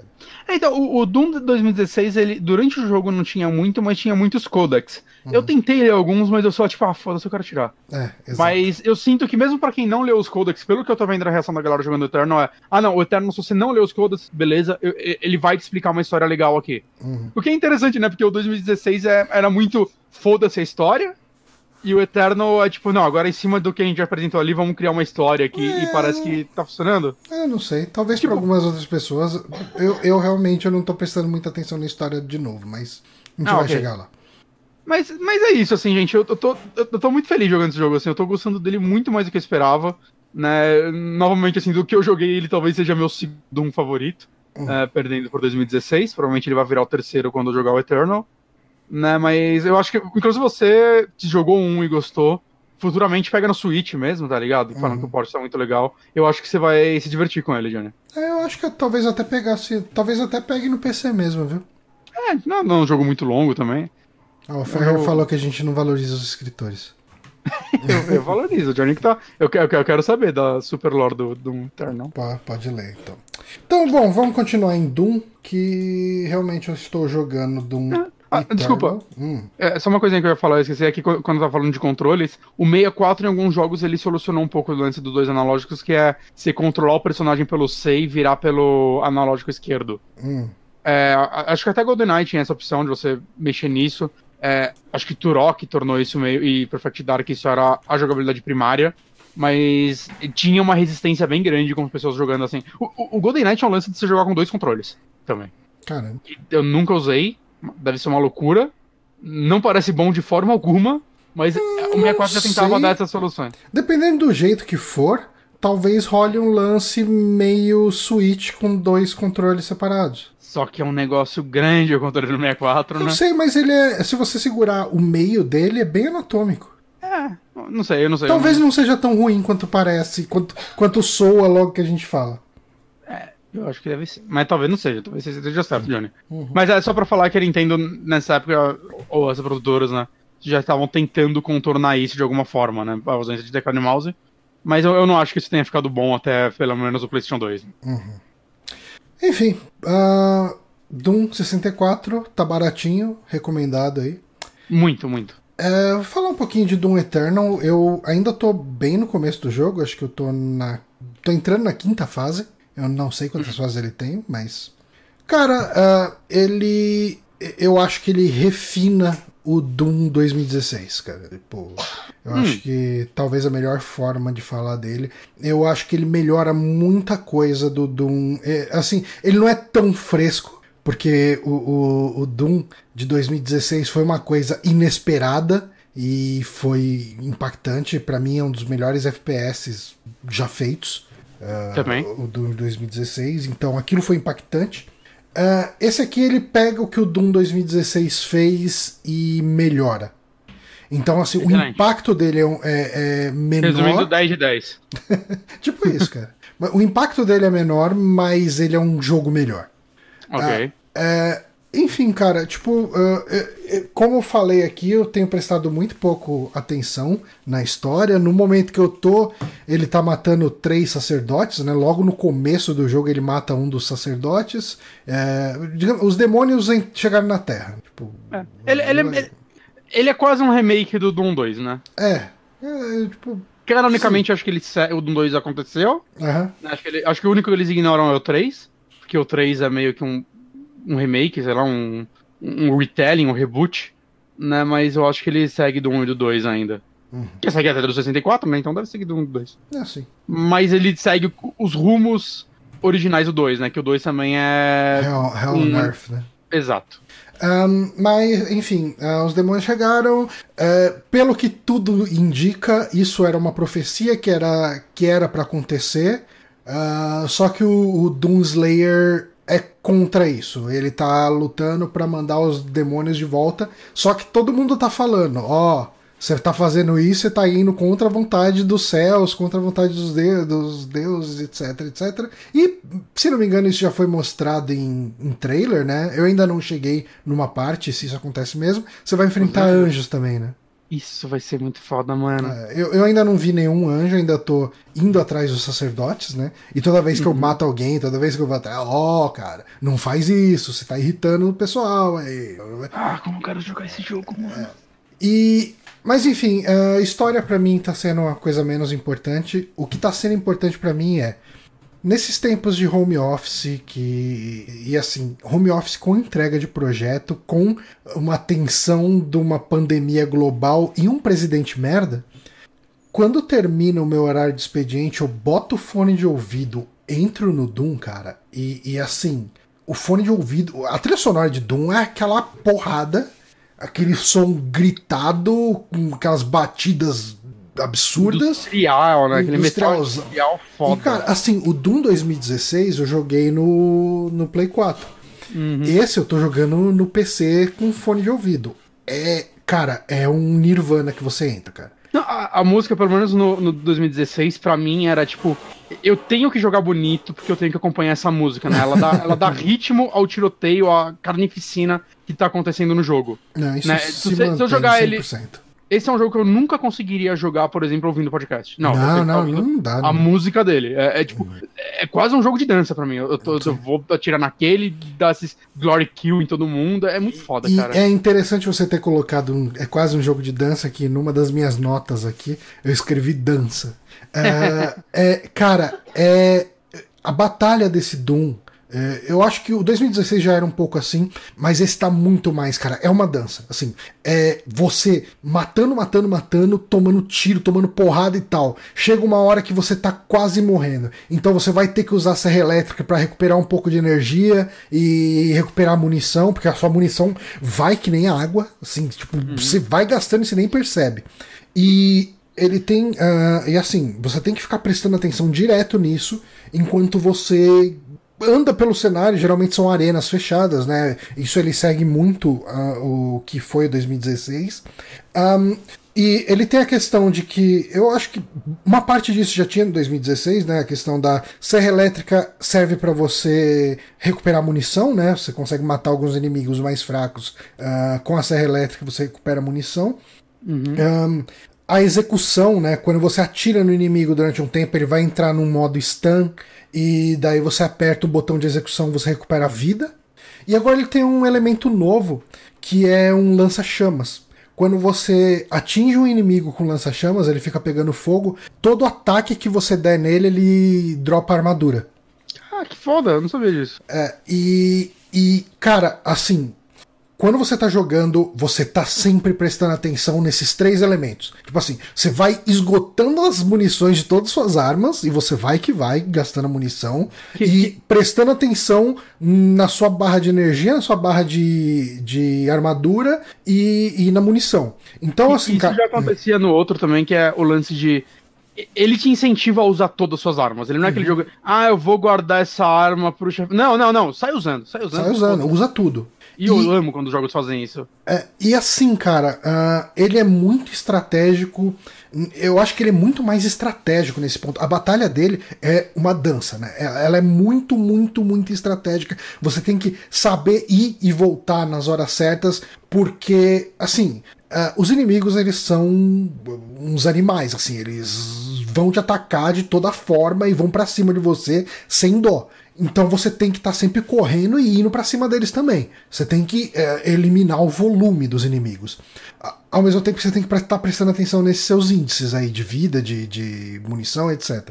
E usando esses poderes, usando lança-chamas, granada, é, você tem a questão da granada, né? Você tem uma granada de fragmentação. Cara, é, é um prazer tão grande atirar nesse jogo e, e usar essas armas, porque conforme você vai botando os power-ups na granada, você tá com uma granada, se ela explode um inimigo, o, os estilhaços do inimigo atingem os inimigos que estão do lado dele, sabe? Tipo, então você vai querer usar a granada também. Ah, você tem uma granada de gelo que você trava os inimigos, você deixa eles congelados, então você ganha um tempo para de repente matar eles. Você vai querer usar isso também. É, o lança-chamas, cara, você ganha essa armadura, então te dá mais respiro para continuar atacando. E Outro ponto que é muito estratégico nesse jogo, eu acho que mais do que tinha no 2016, é que é, boa parte dos inimigos mais fortes eles têm pontos fracos. Uh, por exemplo, a aranha, é, aquela aranha gigante lá, ela tem uma torreta na cabeça dela. Então, é, se você não destruir essa torreta na cabeça dela, você vai ter muito trabalho, você vai ter muito problema. Então ele te incentiva você começar a ter ataques de precisão também. Falar, pô, não, beleza, vou usar esse sniper para destruir o, o, a torreta na cabeça dela. Ou vou usar essa habilidade secundária da shotgun para botar uma bomba adesiva na, na torreta e, e beleza, daí ela vira um inimigo mais fácil de lidar. Você tem uns inimigos que são um, aqueles Aqueles soldados que são um pouco mais humanos, tem uns deles que usam os escudos de energia. Se você usa uma arma de energia nesses escudos, eles estouram e levam todos os inimigos que tiver perto. Uh, você tem, cara, tem um inimigo novo que é chato pra um caralho, cara. Que é um, um, um bicho que fica jogando escudo de energia no, na sua frente. E, e, tipo, cara, hum. às vezes você tá, você tá com um rocket launcher, você vai atingir o inimigo que tá na sua frente, o cara vai e bota um escudo na sua frente, você atinge o escudo e toma o dano da explosão. Sabe? Tipo. Caralho. Cara, é, ele tem muito mais variedade de inimigo. Um, a Super Shotgun tá muito legal. Aquela shotgun clássica do Doom, né? Que você desbloqueia ah, ela depois de um tempo. É, ela tem um grappling hook nela agora. Ah, é só ela que tem o grappling hook? Só ela. Só é, é, a habilidade secundária dela. Então você pode hum. atingir um inimigo com o grappling hook, aí você vai se aproximar dele e daí você dá o tiro dela, que deve ser o maior dano do jogo. Sabe? É porque no, no, no 2016 ela era uma arma que não tinha habilidade secundária, a shotgun normal tinha, mas ela não. Uhum. É, ela e tem... por sinal, assim, no 2016 eu sinto que as, atividades, as, as paradas secundárias não eram tão úteis assim. Ah, eu, eu, usava, eu usava muito. muito. cara. Eu usava muito eu usava e eu uso incondicionalmente aqui. Ah. Se bobear, eu dou mais tiro secundário do que os primários. É, então, eu usava muito a da minigun, mas tipo a da shotgun. Dava três tiros seguidos. Hum. Hum, não achava interessante. É. Talvez, né, em algum ponto estratégico e tal, a galera consiga usar melhor do que eu usava, mas eu usava de duas armas só. Não, mas então... o Glapping Hook dessa parece ser algo que, tipo, ah, isso eu usaria, porque isso parece tão divertido. Então, por exemplo, os Cacodemons. Os Cacodemons, eles ficam. Aqui são aquelas bolas vermelhas uhum. aí e tal. Uh, eles ficam meio que tacando bolas de, de energia e de vez em quando eles ficam abrindo a boca. Uh, na sua primeira arma, que é a shotgun padrão, né, não a, a cano duplo, uhum. é, uma das habilidades secundárias dela é uma granada adesiva. Se você atinge ele com a granada adesiva na hora que ele tá com a boca aberta, ele engole ela e você consegue executar ele de cara. Hum, que da hora. É, assim, o lance da. Tipo, a, a metralhadora, a primeira metralhadora que você pega, a habilidade secundária. Uma das habilidades. Toda arma tem duas habilidades secundárias, né? Uh, uma das habilidades secundárias que você tem nela é ela virar sniper. Hum. Então é muito bom para você atingir tanto esse cara, né, essa aranha, a torreta na cabeça da aranha, quanto um outro inimigo que tem, que é um monstrão gordo com duas, dois lançamíssil nas mãos. E você consegue destruir esses lança-mísseis dele. E, tipo, com a sniper, um tiro só basta. Então, ele é um jogo que te incentiva a ficar trocando de arma o tempo inteiro e, explorando o ponto fraco. Cara, o, o, lance não só dos pontos fracos dos inimigos, conforme, conforme você vai atingindo os inimigos, eles vão ficando mais destruídos, sabe? Tipo, vai sumindo carne deles, vai, tipo, vai aparecendo osso, eles vão ficando mais em carne viva, é, sabe? Isso daí eu achei muito da hora. É assim, muito o louco. Impacto das balas vai zoando eles. É, cara. É. Uma coisa que esse jogo tem também é uma esquiva agora, né? Tem, então, é, é, não só uma esquiva, sim, você pode, você pode e deve usar como esquiva, mas uhum. ele também é um dash, né? Ele é ah, um dash sim. que funciona inclusive no ar. Então a parte de plataforma dele tá, cara, tá quase um celeste, assim, sabe? Tipo, você pula, dá o um pulo duplo e dá dois dash. E eu vi uma galera reclamando do excesso de parte de plataforma. Tudo que eu vi da parte de plataforma parece tão legal. Não, eu é, tô adorando. O que você tá achando? Eu curti ah. pra caramba. Eu gosto muito de jogo de plataforma, né? Então. Eu também. É que plataforma em FPS normalmente não é bom. Doom 2016 fez isso muito bem, mas esse parece que então, outra coisa que ele refinou. É, em 2016, a gente teve dois FPS muito bons. O Doom Sim. e o Titanfall 2. Sim. E o Titanfall 2, ele tinha uma coisa que eu acho que era melhor que o Doom, que era a parte de plataforma dele. Sim. É, é eu acho que uh, o jeito que você usava o cenário e tal, com as plataformas, era muito legal. Eu acho que Doom Eternal aprendeu com a plataforma de, de Titanfall. Caralho. É, cara, ele é um jogo magnífico, assim, cara. Ele é. é. é tipo, cara, é, é ele tem tudo para ser o FPS da geração. Eu tenho mais duas perguntas. Uhum. É, primeiro, é, aqui no, no vídeo que eu tô vendo, agora você foi para uma nave. Você vai para essa nave com uma frequência? É sua base? É uma base sua. Um, você, tipo, nas fases, uh, você tem um monte de coletáveis ali. Você tem, tipo, discos com trilha sonora dos jogos antigos da id, ah, não só de Doom. Uh, tipo, eu peguei uma música de Commander King. Tá. E um dos itens secretos que você encontra é uma espécie de uma bateria. Uh, hum. e nessa base dele você consegue usar. Cada duas baterias você consegue desbloquear um power-up na base. E tem um monte de power-up nessa base para você desbloquear. Uh... E você pode ficar voltando para as fases caso você tenha perdido então, algum? Então, eu não sei. Tipo, assim, eu posso estar enganado, mas eu não vi como entrar na base. Assim, eu quero só entrar na base. Talvez tenha, talvez esteja lá no menu e eu não prestei atenção. Não, não, mas não falo mas... só na base. Quando você tá na base, você terminou a fase 3. Você pode rejogar a fase 3 se você perdeu algum colecionável? Pode, pode. Ah, legal. Ah, isso é uma coisa então, também bom, que ele fez. Não nada, se né? não me engano, o Doom 2016 não tinha.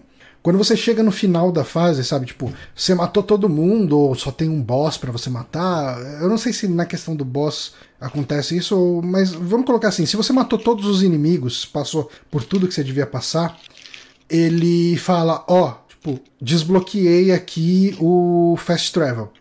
E daí você, tipo assim, no final da fase você consegue fazer fast travel para algumas regiões uh, da fase e voltar para explorar. Tipo... Não, isso, o, o 2016 acontecia quando você matava todo mundo, você podia explorar a fase sem inimigos para ficar caçando os colecionáveis, mas tinham algumas fases que tinham pontos que você não conseguia voltar. Exato. Não, e aqui não tem que rejogar a fase inteira. Hum, nossa, aqui excelente. Não tem isso. É, tipo, chegou no final da fase, porque eu, eu assim, a primeira fase que eu cheguei e terminei, eu vi isso aí, eu falei, ah, beleza, depois eu volto na fase e, e faço fast travel para fazer exploração, porque tinha faltado, sei lá, uns três itens pra eu achar. Uhum. E só que não, tipo, é só nesse momento que você terminou a fase e daí ele desbloqueia o fast travel. Então eu tive que terminar a fase de novo para desbloquear o fast travel para fazer. Ah, okay. Mas aí fica a dica, né? Quando você for jogar, se você viu que faltou, e ele mostra para você, tipo, que quantos coletáveis falta e dependendo dos power-ups que você desbloquear, ele fala quais são os power-ups que faltam, né? Você consegue desbloquear até power-up, tipo, um dos desbloqueáveis que tem é mostrar onde estão os itens, que não é uma coisa assim. Uh, eu diria que não é automático. Você saber que o item tá lá não quer dizer que você vai saber 100% como pegar esse item. Ah, isso acontecia um pouquinho no outro. É, e isso acontece bastante aqui. Então. Ele ainda tem o lance das fases 8. É, não. Versão... Não tem? Não. Porra, eu gostava tanto disso. Eu gostava, mas eu acho que foi uma piada boa pro primeiro. Não, mas é que eu achava, tipo, legal não só você rejogar elas, mas achar elas, que às vezes você tava jogando, aí você achava uma alavanca, aí puxava, abria uma parede e essa parede, né, era a versão, sei lá, não sei quantos hum. bits tinha aquilo. Eu achava mó legal isso. Não é o primeiro jogo que fez isso, mas eu- eu achei que ele fez muito bem. Eu gostava, eu gostei disso, mas eu acho que foi um gimmick legal pra um jogo. É, talvez. Eu, eu não eles tenham repetir si- a mesma piada. é, eu não sinto falta disso no segundo jogo. Ah, Eu- eu- o Power Fabito perguntou aqui no chat. ah, Johnny, você não teve tonturas ou dor nos olhos? O Doom 2016 eu não consegui terminar, pois ele me dava uma náusea devido à velocidade do jogo. Então, eu tenho muita. Eu acho que eu nunca tive motion sickness com algum jogo. Então, de fato, isso não foi um problema pra mim. Mas eu também não tive problema com Doom 2016. É. Mas se você teve problema com Doom 2016, eu acho que esse tá um pouco mais rápido, talvez. Hum, é, isso pode ser ruim. Cara, tem, tem umas arenas que vão aparecer um pouco mais pra frente no jogo que tem uns totens. E você precisa destruir esse totem porque ele deixa todos os inimigos mais rápidos. Caralho. Cara, é infernal quando você tá nessas arenas com totem ativo, cara. Dá vontade de chorar. E, e, é, uma coisa que eu acho, tô achando muito legal também né, vendo os vídeos é tipo, esse cenário não tanto, mas um outro que tava mostrando agora há pouco. Cara, é, é muito mais cara de cenário de Quake do que de Doom. Ele tem uma carona de Quake mesmo. Não é? E tipo, eu vejo muita gente pedindo, ah, podiam voltar com Quake também, né? Fizeram lá o Quake Champions. Uhum. E. Mas eu acho interessante, parece que, tipo, ideias que eles poderiam ter usado no Quake, eles. Ah, vamos usar aqui mesmo, porque né, é Doom, foda-se. Né? Eu gostaria de um Quake novo, poderia ser interessante também reviver, já que já tivemos dois Dooms, vamos deixar eles fazerem um Quake agora pra fazer algo diferente de alguma forma. É, mas eu não sei, eu acho que Doom é tão mais icônico e É. eu me importo tão pouco com a, com a iconoclastia do Quake.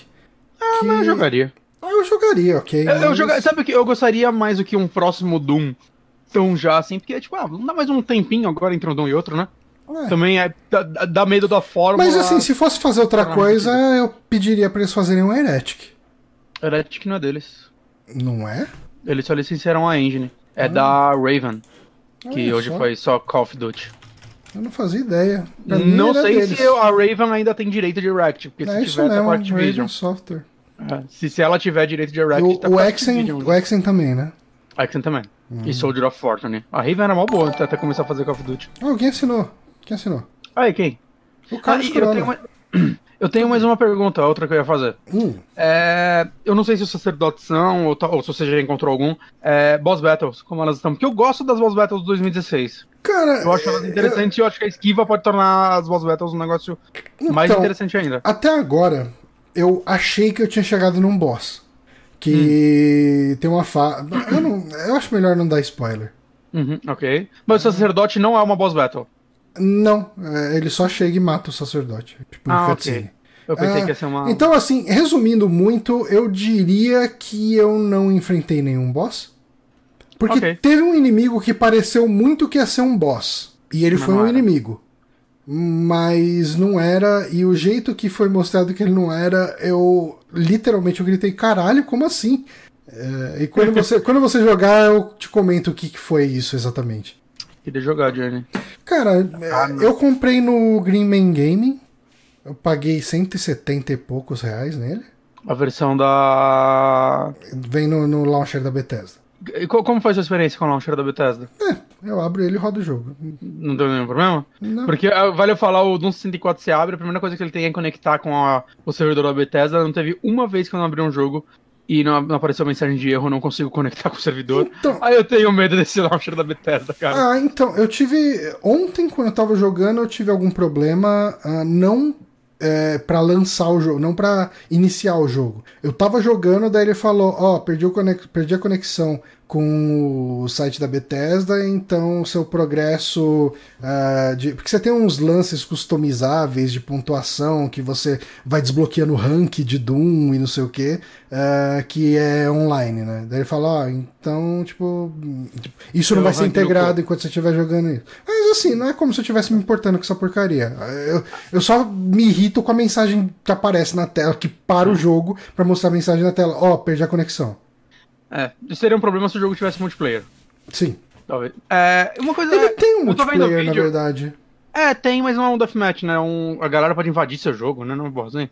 Então, ah, eu não entrei no modo ah, multiplayer dele. Eu sei que você pode jogar tanto com o Dungai quanto com alguns demônios. Aquela caveira que tem os, os mísseis Sim. nas costas. Tem aquele, aquele bicho que parece o, Kako, o Kakodemon, só que é do Doom 2, que é o Sei, Master sei, sei, of Pain, eu não sei se é esse o nome. Tem uns bracinhos e tal. É, tem esse e tem um monstrão, um, um, guerreirão gigante que tem um machado. Aí tem esses caras pra você jogar. Mas eu nem abri o multiplayer dele. É.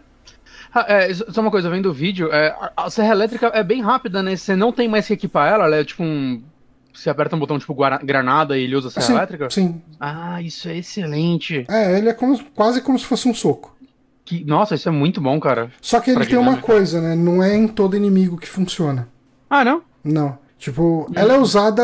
Ela é usada só para você pegar munição, né? Tipo, você executa o Mas inimigo ela... e pega munição. Mas ela tem um lance de. Tinha tipo gasolina num, né? Você não podia usar ela. Tem, tem a gasolina. Ah, tá. Ela tem a questão munição da gasolina. Vida. Ela é munição eu, vida. Eu acho. Hã? Ela é vida, não é? Munição não é o. Não, é o munição. Kill? Ah, é? A Glory é, Kill. O Glory Kill da... é vida. Isso. Ah, tá. Eu pensei que era o contrário. Não, é... Entendi. É, cara, é, é isso que eu tenho para falar dele. Eu não cheguei na parte que chegam os anjos ainda. Tô me divertindo bastante, cara. Eu termino um dia de trabalho estressante, vou jogar ele, eu esqueço da vida, cara. Tanto que eu tô jogando muito mais tempo do que eu gostaria de estar jogando. Sabe? Porque. É... Jogo do ano até agora, Johnny? Ah, cara, pra mim é, né? Porque eu não vou jogar muitos jogos esse ano. Mas. Eu tô jogando pouco, né, cara? Então. É, você sempre fala isso. Mas, é- Joga todo dia, mas tá jogando pouco. Não, cara. Você sabe qual é o jogo que eu mais tô jogando? Isso, eu tava começando a falar isso e não... eu não concluí a ideia. Hum. É. Você manja Picross? Manjo, nunca joguei. Mas sempre vejo a galera falar de Picross. É, então, são jogos que você tem linhas e colunas, você tem que ficar botando pontinhos. Nesse hum. momento eu tô fazendo um Picross que ele é de 55 por 75 pontos. Uh, é infernal, cara. E assim, o último Picross que eu fiz, que foi o contrário, foi de 75 por 55, né? Hum. Eu fui ver. Assim, eu, eu ia fumar um cigarro, daí eu ficava fumando e jogando ele, né? Tipo, eu ia no banheiro, jogava um pouquinho, pá, tal. A última fase que eu fiz, eu levei 5 horas para completar. Meu Deus. E assim, é, é, lógico, você pode parar e voltar a todo momento. Eu não fiquei 5 horas seguidas jogando ele. Mas quando você vê que você gastou 5 horas jogando esse jogo, tipo, pra uma fase, você fala, ok, esse possivelmente é o jogo que eu mais joguei esse ano. Meu Deus, Johnny. É que eu gosto muito de Picross, cara. Eu jogava Picross no DS, uh, ah, todo celular que eu tive desde lá, eu comprava, tipo, eu pegava algum joguinho de Picross. E esse, para mim, tá sendo o melhor Picross que eu já joguei. Que é o Katana Picross, acho que é esse o nome dele. Deixa eu. Vou... Esse, esse é Nonogramas Katana. Recomendo. Ok. Ah, você tem alguma outra indicação? Eu tenho, até. Então vamos lá. Eu achei que eu não teria, mas eu tenho. Hum. Por quê? Que eu lembrei que eu terminei sexta-feira a Plague Tale. Hum. Innocence. E é um jogo que eu tava bem ansioso antes de sair, né? A gente comentou aqui quando ele foi mostrado no E3. Né? E acho que eu comentei um pouquinho dele no programa, último programa do ano, do ano passado. Ou o primeiro desse, não lembro como a gente fez isso. E eu terminei ele finalmente. Eu demorei um pouquinho pra terminar. Ele é um joguinho de umas 10 horas, mas eu levei alguns meses, porque eu não jogava ele todo dia. Uhum. E eu, eu, fiquei surpreso, porque eu não sei porque eu achava que era um estúdio meio novo, mas o estúdio dele, o Asobo Studios, uhum. tá aí desde 2003. Hum. E entre várias coisas que ele faz, ele ajuda muito outros estúdios a fazer coisas. Né? Ele ajudou o Ubisoft, por exemplo, a fazer The Crew 1 e 2. Né? O Record, ele ajudou a, a Microsoft em alguma coisa dele. E recentemente, o próximo jogo desse estúdio, que é ele que tá fazendo, não tá ajudando, é o Flight Simulator novo. Olha só. What? Que coisa louca. Inesperado, né? Uh, mas enfim, eles fizeram esse joguinho que. É, ele tem uma história bem interessante, eu acho.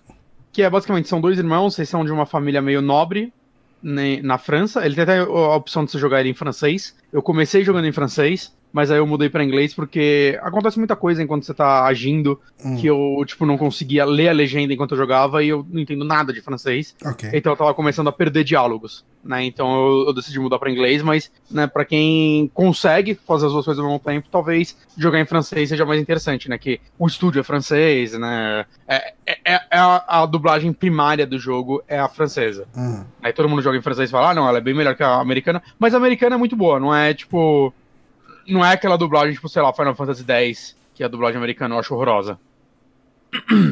E basicamente tá rolando uma praga de ratos, né? Ele tenta fazer um paralelo com a peste negra. Só que funciona de uma forma diferente, porque aqui é muito mais literal. Né? A peste negra começa a sair, tipo, rato, tudo que é lugar. Aí sai mais onda de rato e estão comendo as pessoas. Saca? E. E na história, assim, você controla essa garota, que eu esqueci o dela, tô procurando aqui, eu não acho. E. Pierre. Amica. A-. Amicia. E basicamente assim, você tem esse irmão mais novo, ele deve ter uns 6 anos de idade, enquanto ela deve ter uns 14. Uhum. Eu chuto, porque eu não lembro os números exatos. E você nunca teve muito contato com seu irmão, porque ele é muito doente e sua mãe fica com ele o tempo todo, não deixa ele se misturar, porque ela tá dando a cura pro seu irmão. Só que o que acontece é que durante essa praga acontece algo que invadem seu castelo em que vocês moram, né? E matam sua família e sua mãe manda você fugir com seu irmão. E aí começa um plágio de The Last of Us. e aí, tipo, a história é basicamente vocês dois sobrevivendo nesse mundo extremamente hostil em que. Sei lá se eles são considerados templários, mas esses gays. Esses, acho que eles são templários. Soldados estão massacrando as vilas, principalmente as vilas em que as pessoas estão doentes. E, né, as pessoas não querem te ajudar, e quando sabem quem você é, ah, meu Deus, são vocês. E aí você começa a desconfiar que. Desconfiar não, começa a. Estão atrás do seu irmão causa da praga. Você não sabe por quê. Qual a ligação do meu irmão com a praga? E esse é o grande mistério do jogo. No decorrer do jogo você vai encontrando outras crianças e Você vocês vai criam- descobrir que o moleque é L. É pior que isso. É, É. aí. Muito na cara, né? Não, não, é, é muito pior que isso. É, é que assim, eu, eu não gosto do último terço desse jogo, na, da história. E eu não quero falar o porquê, porque é spoiler. Mas assim, é, basicamente você encontra essa- esses outros jovens, eventualmente vocês conseguem uma fortaleza pra vocês, e vocês ficam lá enquanto vocês estão pesquisando a cura, indo atrás de coisas, que um dos jovens é. Ele era criado por um, tipo, um, um master, sei lá, aquele, aquele, aqueles cara que, que faz remédio no tempo antigo. Sei. Entendeu? um alquimista. Ok. E basicamente é vocês indo atrás disso enquanto vocês sobrevivem. E cara, eu gosto desse jogo, eu acho que o gameplay dele ele tem uma mistura muito legal de stealth com exploração, né? Mas eu sinto que, tipo, a, a sua arma nesse jogo é tipo uma estilingueira, aquele, tipo aquele estilingue que você fica rodando e joga. Sei. É estilingueira que chama? Não sei o nome. Como que chama isso? É. Atiradeira. Atiradeira. Isso. Isso, esse estilingueira. É, tem outra. Funda. Talvez seja isso? E aí no decorrer do jogo você vai conseguindo, tipo, uns negócios de alquimia louco aí pra você atirar também. Você atira uns negócios que atrai rato, que afasta rato, que joga fogo. Os inimigos, tipo, você atira uma pedrada na cabeça do inimigo você mata ele. Literalmente ele morre. Hum. E quem deve matar isso mesmo, né? Você, você joga uma pedra muito rápido com isso. Ah, Só que aí os inimigos de capacete você não consegue matar. Então, se for uma funda, como eu tô pensando, é a arma com a qual o Davi matou o gigante Golias. né? Aí. É E- isso, né? É aquela cordinha que você coloca uma, uma pedra. Pedra, ali no, numa roda parte, você e roda arre- e, solta e arregaça. e arregaça. É isso É. aí mesmo. E aí você ganha um negócio que você, ah, joga tipo um negócio fedido aí na cabeça dele que eles vão tirar o capacete. Mas o, o legal é assim, como você vai explorando esse negócio. Ah, o que, o que afasta os ratos? Fogo. Aí você vê uma área que tá cheia de rato e o inimigo tá com uma, uma lamparina. Uhum. Atira uma pedra na lamparina e os ratos vai tudo pra cima dele, saca? E é bem da hora isso. E tipo, não, é bem da hora e ajuda você a, a- a atravessar o lugar, porque os ratos vão pra cima dele, então onde os ratos estavam não tem mais rato agora, e você consegue passar. Né? Então ele. Até a própria ação vai brincando um pouco com puzzles, né? Em alguns momentos, né? Nos mais de. Stealth tem área que é só muito inimigo e você pode passar por eles no stealth, ou como eu, eu mato o máximo possível, porque é mais fácil. É, mas as partes que eu mais gosto mesmo são as partes de. De puzzle do jogo, de travessia e tal, como vou passar por esses ratos. Tem umas partes que são os puzzles mais. mais, sei lá, mais Tomb Raider mesmo, saca? Você tem que botar fogo nos lugares certos e mexer nesses. nessas artefatos e coisas do tipo. É, eu acho que esse jogo faz muito bem o cenário dele. O cenário Uhum. dele é muito criativo. Tipo, tem umas partes, tipo, vocês são jovens, né? E você passa por um cenário em que rolou a guerra. e você vê, a- tipo, uma multidão, assim, de corpos no chão. E eles fazem isso muito bem feito, que é, tipo... Eu tenho certeza que a galera... é, se você pegar a medida dos corpos que estão no chão nessa parte, eles são maiores do que os humanos do jogo. Hum. Mas é muito foda que você vai andando neles e seu irmão fica, meu Deus, mas a gente tá pisando neles, a gente tá machucando eles, saca? E tipo, eles são muito grandes. A impressão que você dá é que você tá andando em cima de gigantes mortos, né? Mas é meio que pra representar. Não, são duas crianças andando em cima de adultos. E eu acho que eles representam isso de uma forma, saca? Passa assim um pouco o terror da guerra e daquele, da, daquela situação, assim. E aí você vê um cavalo morto, aí a barriga dele começa a inchar e explode rato saindo da barriga dele. É visualmente muito foda, saca? Muito incrível, assim. É. Pra um jogo que eu achava que ele ia ter um, orçamento mais baixo, ele é muito bem feito nesse sentido. É, ele é bem bonito, né? Você vê algumas limitações técnicas nele, repetições de, de assets até e tal, mas eu acho que ele é um jogo que a iluminação dele é bonita, né? Novamente, o, o, o, o cenário dele, a, a, direção de arte do cenário dele ajuda muito nisso, mas eu acho que eles sabem criar uns ambientes, saca, de verdade bonitos. Ele não precisava ter 10 horas, ele poderia ter umas duas, três horinhas a menos aí. Okay. Acho que seria melhor. E eu realmente não gosto dos rumos que a história toma no final. Hum. Eles viajam muito, vai pro. Tipo, não que ele não ia pro lado fantástico já, né? Tipo, ondas de rato e coisas do tipo, como mostra nesse jogo. Mas. Cara, vai, vai, vai pro, pro lado magia, assim, vai pro lado completamente surreal, que eu não tava esperando e eu não gostei muito disso, assim, porque uhum. eu, o que eu mais me interessava não era essa parte do jogo, era o lado humano, assim, dessas duas crianças. Saca? Tipo, é um dos poucos jogos que eu aceito que meu irmão achava uma criança chata pra caralho. Porque ele é uma criança, muito criança mesmo. Né? Não é que nem o moleque do. do Life Stranger 2, que ele, ah, ele tem 12 anos e não consegue entender a seriedade da situação de vocês fugindo da polícia porque acham que você matou seu pai e seu vizinho. Hum. Saca? É, é, é, outra parada. Aqui se aceita e. É, irrita um pouquinho, né? Porque criança em jogo, não sei. Parece que a galera tem dificuldade de escrever criança em jogo, normalmente. Né? Parece que a única forma que eles têm de escrever criança é ela sendo irritantes. Mas eu acho que em alguns momentos ele faz isso bem. Eu acho que em alguns momentos ele faz isso bem. É, ele consegue passar a seriedade no sentido de tipo, até, tipo, ah, são crianças, mas, cara, o perigo delas é real, saca? Muito jogo que também tem crianças, você sabe, ah, essas crianças não vão morrer nunca. E não, morre uma galera aí. Até quando você morre, cara, a galera fala da Lara Croft morrendo nos últimos jogos do Tomb Raider. Mas aqui, cara, é você andando ah, puta que pariu, apagou o fogo. Vem um mar de rato e começa a te comer vivo enquanto você grita e tem 14 anos. Eu, What? Que, que triste isso, hein? chocante, saca? Se mostrar tão graficamente num jogo. Mas, é, cara, é um jogo. Eu acho que ele tá no Game Pass. Acho que tanto de PC quanto de Xbox. Eu comprei ele duas semanas antes de sair no Game Pass, que eu sempre faço isso, incrível. Ok. Mas é um jogo legal, assim, o saldo dele para mim ainda é positivo. É, eu gosto de boa parte do, das coisas que eles fazem com a história, né? Meu único problema são o último um terço dele, sei lá, as últimas duas horas. E ainda assim não é, tipo, terrível, né? Dentro do. Tipo, eu não gosto de rumos, mas esse rumo é feito de uma forma ok. E tem coisas no meio desse final que eu gosto ainda. Coisas pontuais, isoladas, que eu acho muito legais.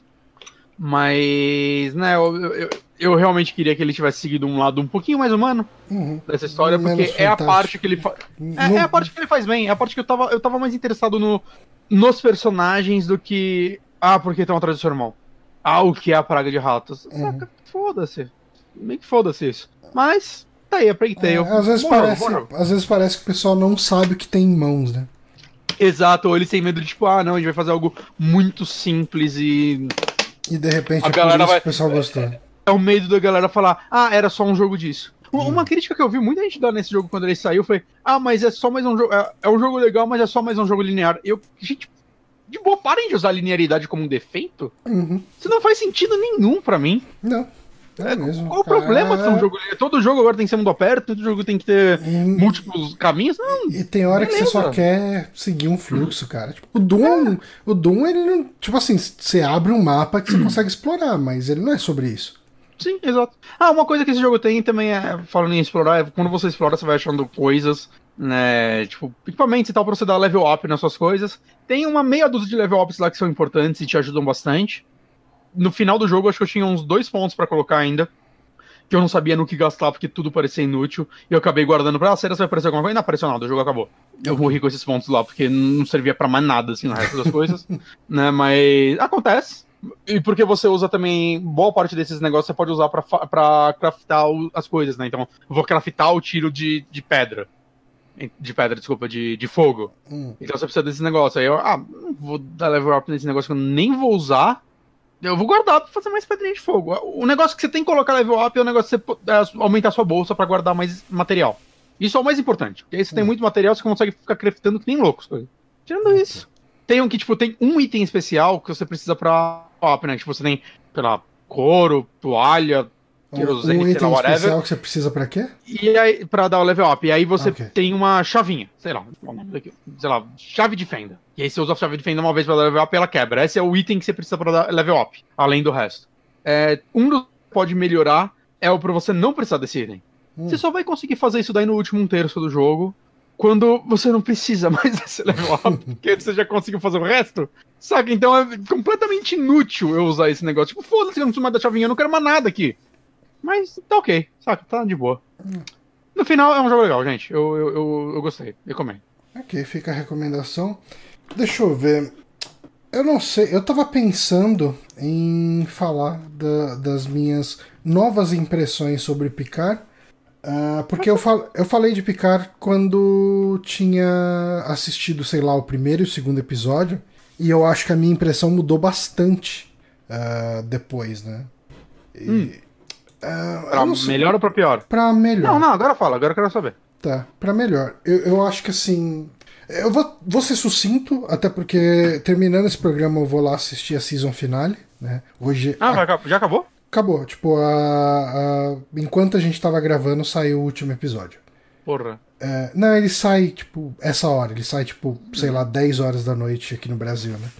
É, no- é uma série, pra quem não sabe, tá no Amazon Prime, né? Ele é uma sequência ah, de Star Trek The Next Generation, ou você pode considerar como uma sequência de Star Trek, né?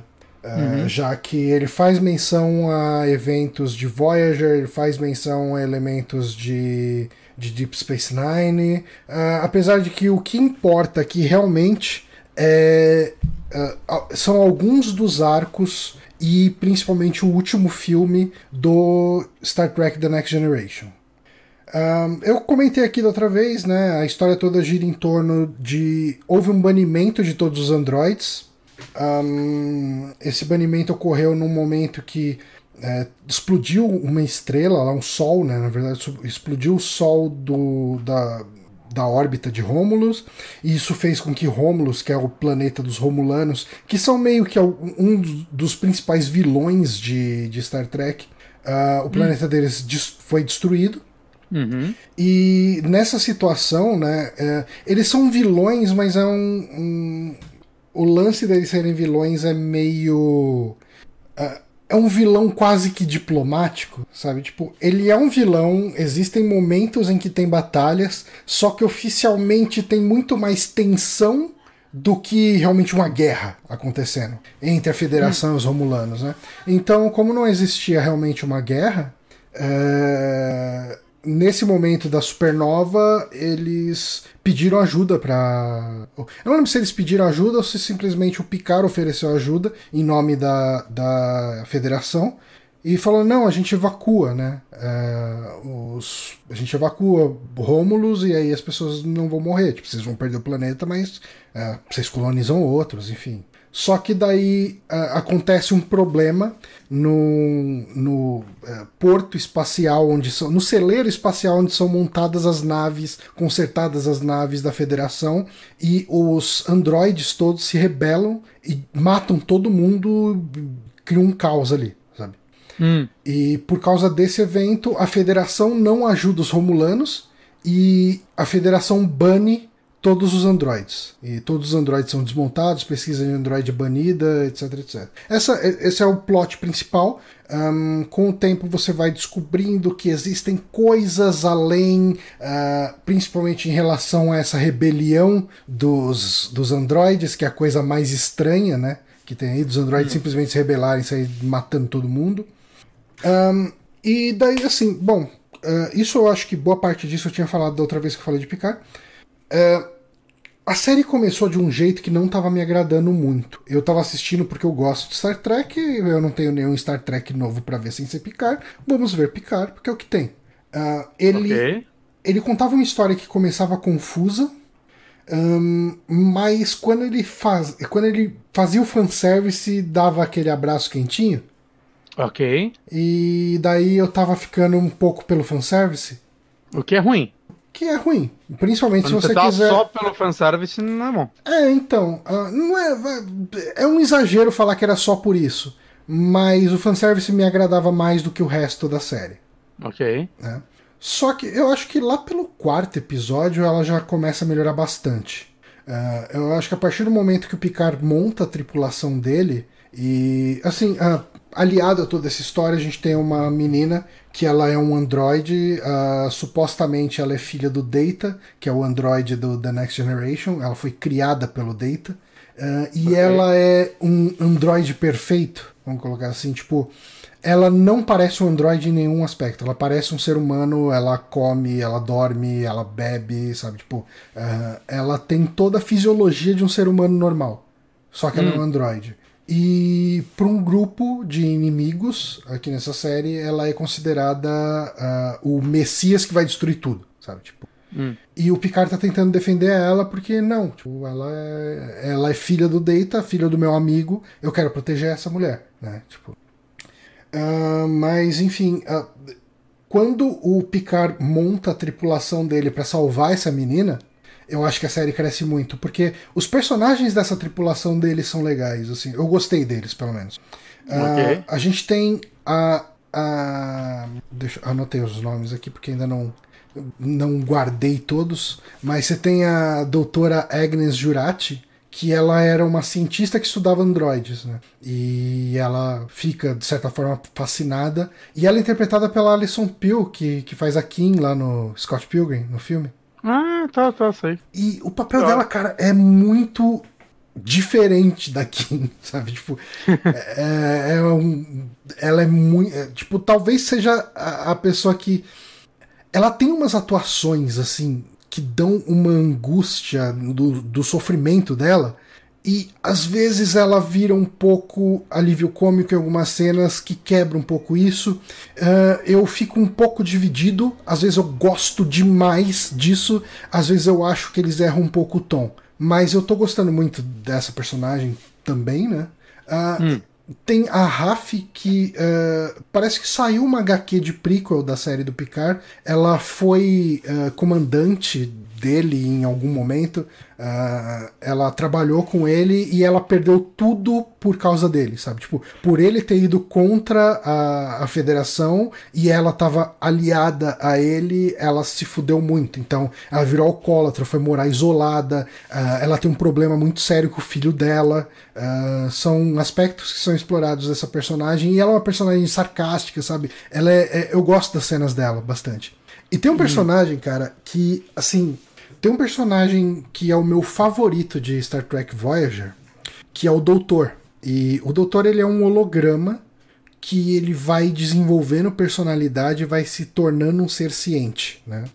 Uh, ele é um holograma médico de emergência. Quando a nave não tem mais médico nenhum, eles podem ativar esse programa e ele vai ser o médico de emergência. Né? E em Voyager, todos os médicos meio que morrem num, num acidente que acontece ali. Uh, morre muita gente, além dos médicos, mas os, os médicos que estavam na nave morrem e ele acaba sendo obrigado a ficar ativo mais tempo do que deve. Isso é explorado em alguns tópicos, em alguns arcos da, de Voyager, mas essencialmente é isso. E daí, quando eu vi esse personagem, enquanto eu estava assistindo Voyager, eu me perguntava: tá, mas se eles têm um holograma tão foda assim, por que, que eles não fazem uma tripulação de hologramas logo de uma vez, né? E o capitão dessa nave é quase isso. O capitão é um cara é, meio. aquele cara meio edgy, sabe? Tipo, meio. Uh, cool pra caramba, reservado. E depois de um tempo eles exploram o background dele e ele tem um background legal. Só que ele tem uma tripulação de hologramas que são clones dele.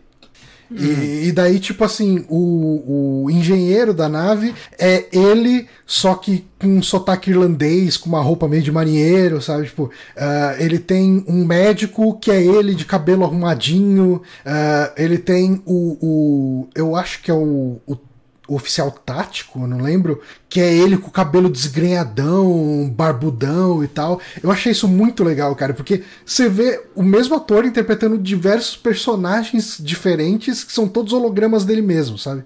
Ok. Esse é um personagem. É, esse é um, se o ator manda bem, deve ficar da hora. Ficou legal. Cara, eu, eu gostei. Eu gostei bastante. É, é o. Cara, talvez é o meu aspecto favorito, né, da, da série. Tipo, isso. Eu achei um conceito tão Star Trek e, e uma coisa que não tinha sido feita dessa forma até então, que hum. eu achei bem legal, bem revigorante pra série. E tem, cara, tem as participações, tem os cameos de personagens que eram de The Next Generation e Voyager, né? Tipo. Mesmos atores? Mesmos atores.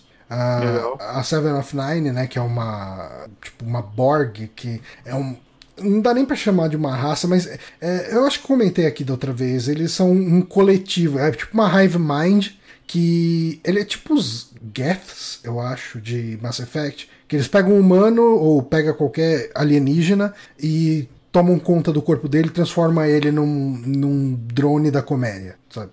Hum. E tem uma personagem de Voyager que é uma drone que foi destransformada em drone, mas ela tem dificuldade de se adaptar. Ela virou meio que uma ranger espacial aqui nesse, e é a mesma atriz e tal, e ela, uh, digamos assim, ela é muito. lembra muito a questão dos rangers do Wasteland.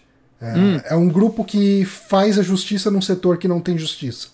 Ok. Uh, e ela é um personagem bem legal também. Cara, assim, eu acho, resumindo bastante aqui, eu acho que a série cresceu bastante. Eu acho que melhorou muito. Muitos fãs antigos de, de Star Trek uh, odiaram, porque não gostaram do tom, não gostam da questão de narrativa uh, contínua, né? Prefere uh, histórias isoladas a cada episódio. É, eu só vi o primeiro vídeo do Red Leather Media, Red Leather Media lá, que eles odiaram. Eles estão fazendo de todos os episódios opinião deles mudou ou não. Hum, é, eu não vi. Mas pelas eu... thumbs não parece. É, acho que se você se dedica a fazer uma série de vídeos falando mal de todos os episódios da série, você tem algum problema, cara. Ah, não, é porque é, que um deles eu sei que é muito fã de Star Trek. Ah, okay. Então eu acho que, sei lá, essa é uma que ele tava com muito hype, talvez. É, eu tava assistindo algum vídeo, eu tava vendo um vídeo do Angry Video Game Nerd lá, não Angry Video Game Nerd, o James Wolfe, né? Uh, hum. Ele com os amigos dele comentando, eles estavam fazendo Kung Po versus Kung Fusão, né? O Kung Fu Hustle. Uhum. E no momento eles comentaram sobre Picard, falaram, ah, você não quer assistir essa merda, é uma porcaria e tal, sabe? Tipo, eu acho que os fãs velhos odiaram e acharam uma bosta e ponto. Uh, eu acho que eles se prendem muito em, ah, mas isso nunca aconteceria, sabe? Tipo, ah, a federação não seria malvada, a federação é uma organização boa e tal. E, e o Jovem Nerd, tipo, num review que ele ele não fez um review, ele fez um vídeo de o que, que você precisa saber para assistir Picard. Aliás, um vídeo bom, tá? Hum. Uh, pra se alguém quiser assistir Picard sem ver o resto de Star Trek, eu acho que é um bom começo. Ele aborda boa parte dos tópicos que são mostrados ali. Uh, e é uma frase de algum outro filme, eu não vou lembrar de que filme, mas é o preço da paz é que você tem que estar sempre vigilante, né? Se você deixa de ser vigilante, a paz acaba. E hum. mesma coisa assim, tipo, a, a, federação é toda organizadinha, toda pela paz, não sei o quê. Se você é só você vacilar para para ser corrompido, né? E, e, a série também aborda um pouco isso, aborda um lado meio sombrio da federação, que é sempre vista como uma organização, é, tipo uma ONU, né? E, e, todo mundo é bonzinho e tudo dá sempre certo, etc.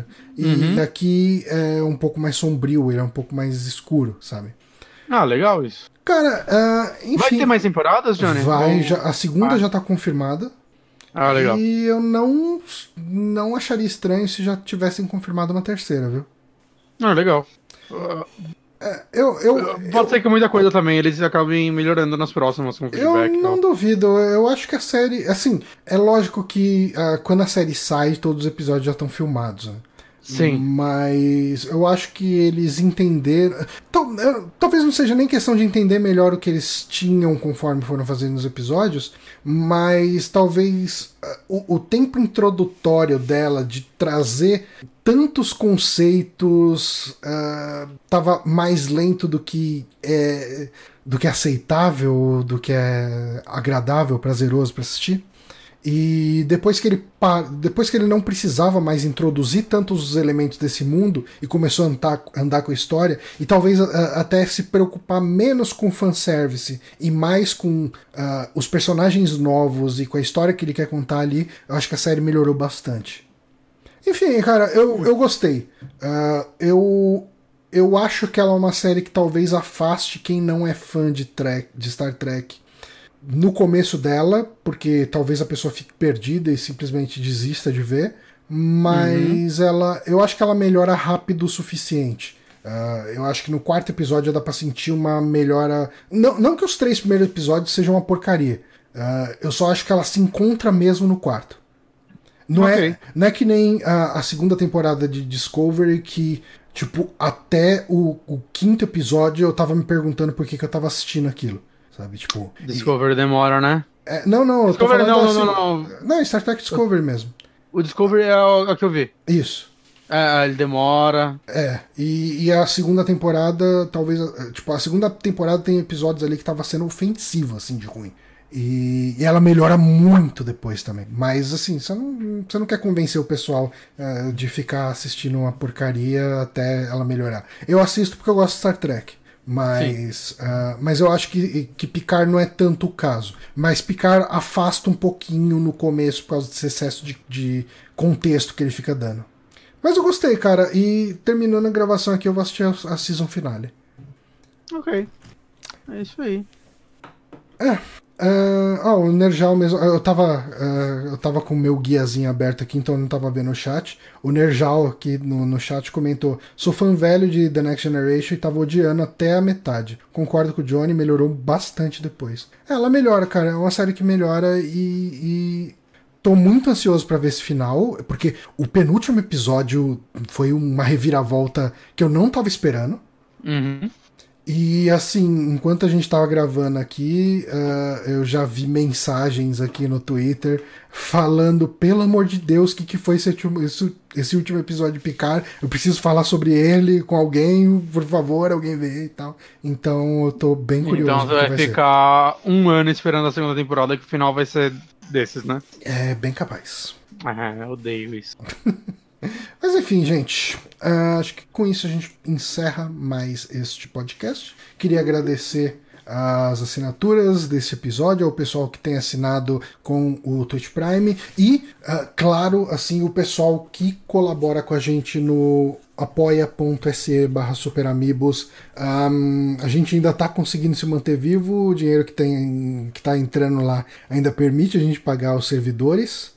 Uhum. Uh, e obrigado por quem, para quem tem colaborado, uh, faz toda a diferença para nós, porque assim a gente, paga, a gente paga o SoundCloud em dólar, tá difícil, viu? Tá, tá, tá pesado. Um, é, eu acho que é a coisa mais pesada mesmo, porque a hospedagem do site é, a gente paga trimestral? Tipo, é trimestral, então a gente sente um pouco menos. É, é, um mês que não entra nenhum centavo pra gente, né? Tipo, uhum. o dinheiro do, do Apoia-se vai todo pra lá. Nos outros meses, o dinheiro que entra pra gente dá pra comprar um joguinho indie, alguma coisa do tipo. Uhum. Mas quem quiser apoiar a gente, apoia.se barra superamigos. Obrigado muito, assim, demais, pessoal que tem apoiado a gente. Faz toda a diferença. Exatamente. Então a gente fica por aqui. Até semana que vem. E não se esqueçam, mandem perguntas no superamigos.gmail.com. Se a gente tiver pergunta suficiente, a pauta do programa eh, que vem vai ser as perguntas, os temas de vocês. Uh, lembrando, pergunta de qualquer tema, menos, cara, menos besteira, assim, tipo, a gente já fez muita besteira em tempos de Drink and Play, nos, nos chats do, Ami, do, do Amiborn, do, do Amiibo Souls, a gente já falou muito de, ah, não sei o que, se você tivesse que trair não sei quem com não sei quem lá, não sei o que, assim, foi o tempo. Eu acho que agora a nossa pegada é um pouco diferente. Uhum. não tô falando que a gente virou sérios, arautos da verdade, da moralidade, mas. Eu, eu, não consigo mais improvisar tanto em cima desse tipo de é, pergunta. exato. Então, mandem temas, a gente vai conversar sobre eles da maneira mais livre que a gente conseguir. Ah, uma coisa? Hum. Completamente fora, mas é que eu tava lendo os, os comentários, a Nerjal falou hora de um remake de Hexen e tal, né? E foi uma coisa que você comentou. É, Evil é um jogo indie muito inspirado e, e muito o Erratic. Em Hexen, deu uma cortada aqui. E muito inspirado em Hexen e Erratic. É, eu joguei o comecinho dele e parei porque eu tava jogando outras coisas, né? Eu tô, tá tipo, tava indo pra lista, saca? Tipo, ah, não, você é o próximo, ainda não chegou porque, porque eu parei. Eu tava lance de jogos clássicos. Eu não terminei Ion Fury. Eu ia jogar ele depois de Ion Fury. Hum. E, mas uh, acho que para quem gosta desses jogos, né, eu lembrei agora, dê uma olhada nesse jogo, Emmet Evil. E tem um outro também que foi lançado recentemente pela True Helms, acho que ela tá em em Early Access, que é o Roth, alguma coisa assim. E ele é feito na engine do, do Quake. Hum. E a galera que tá jogando tá gostando muito dele. Parece que ele tá bem refinado, tem umas ideias novas e tal. Então fica aí a dica que eu deveria ter dado há uma hora atrás, desculpa. Ok. Bom, beleza, então pessoal, ficamos por aqui e até semana que vem com mais um saque. Mandem perguntas. Exato. Beijinhos.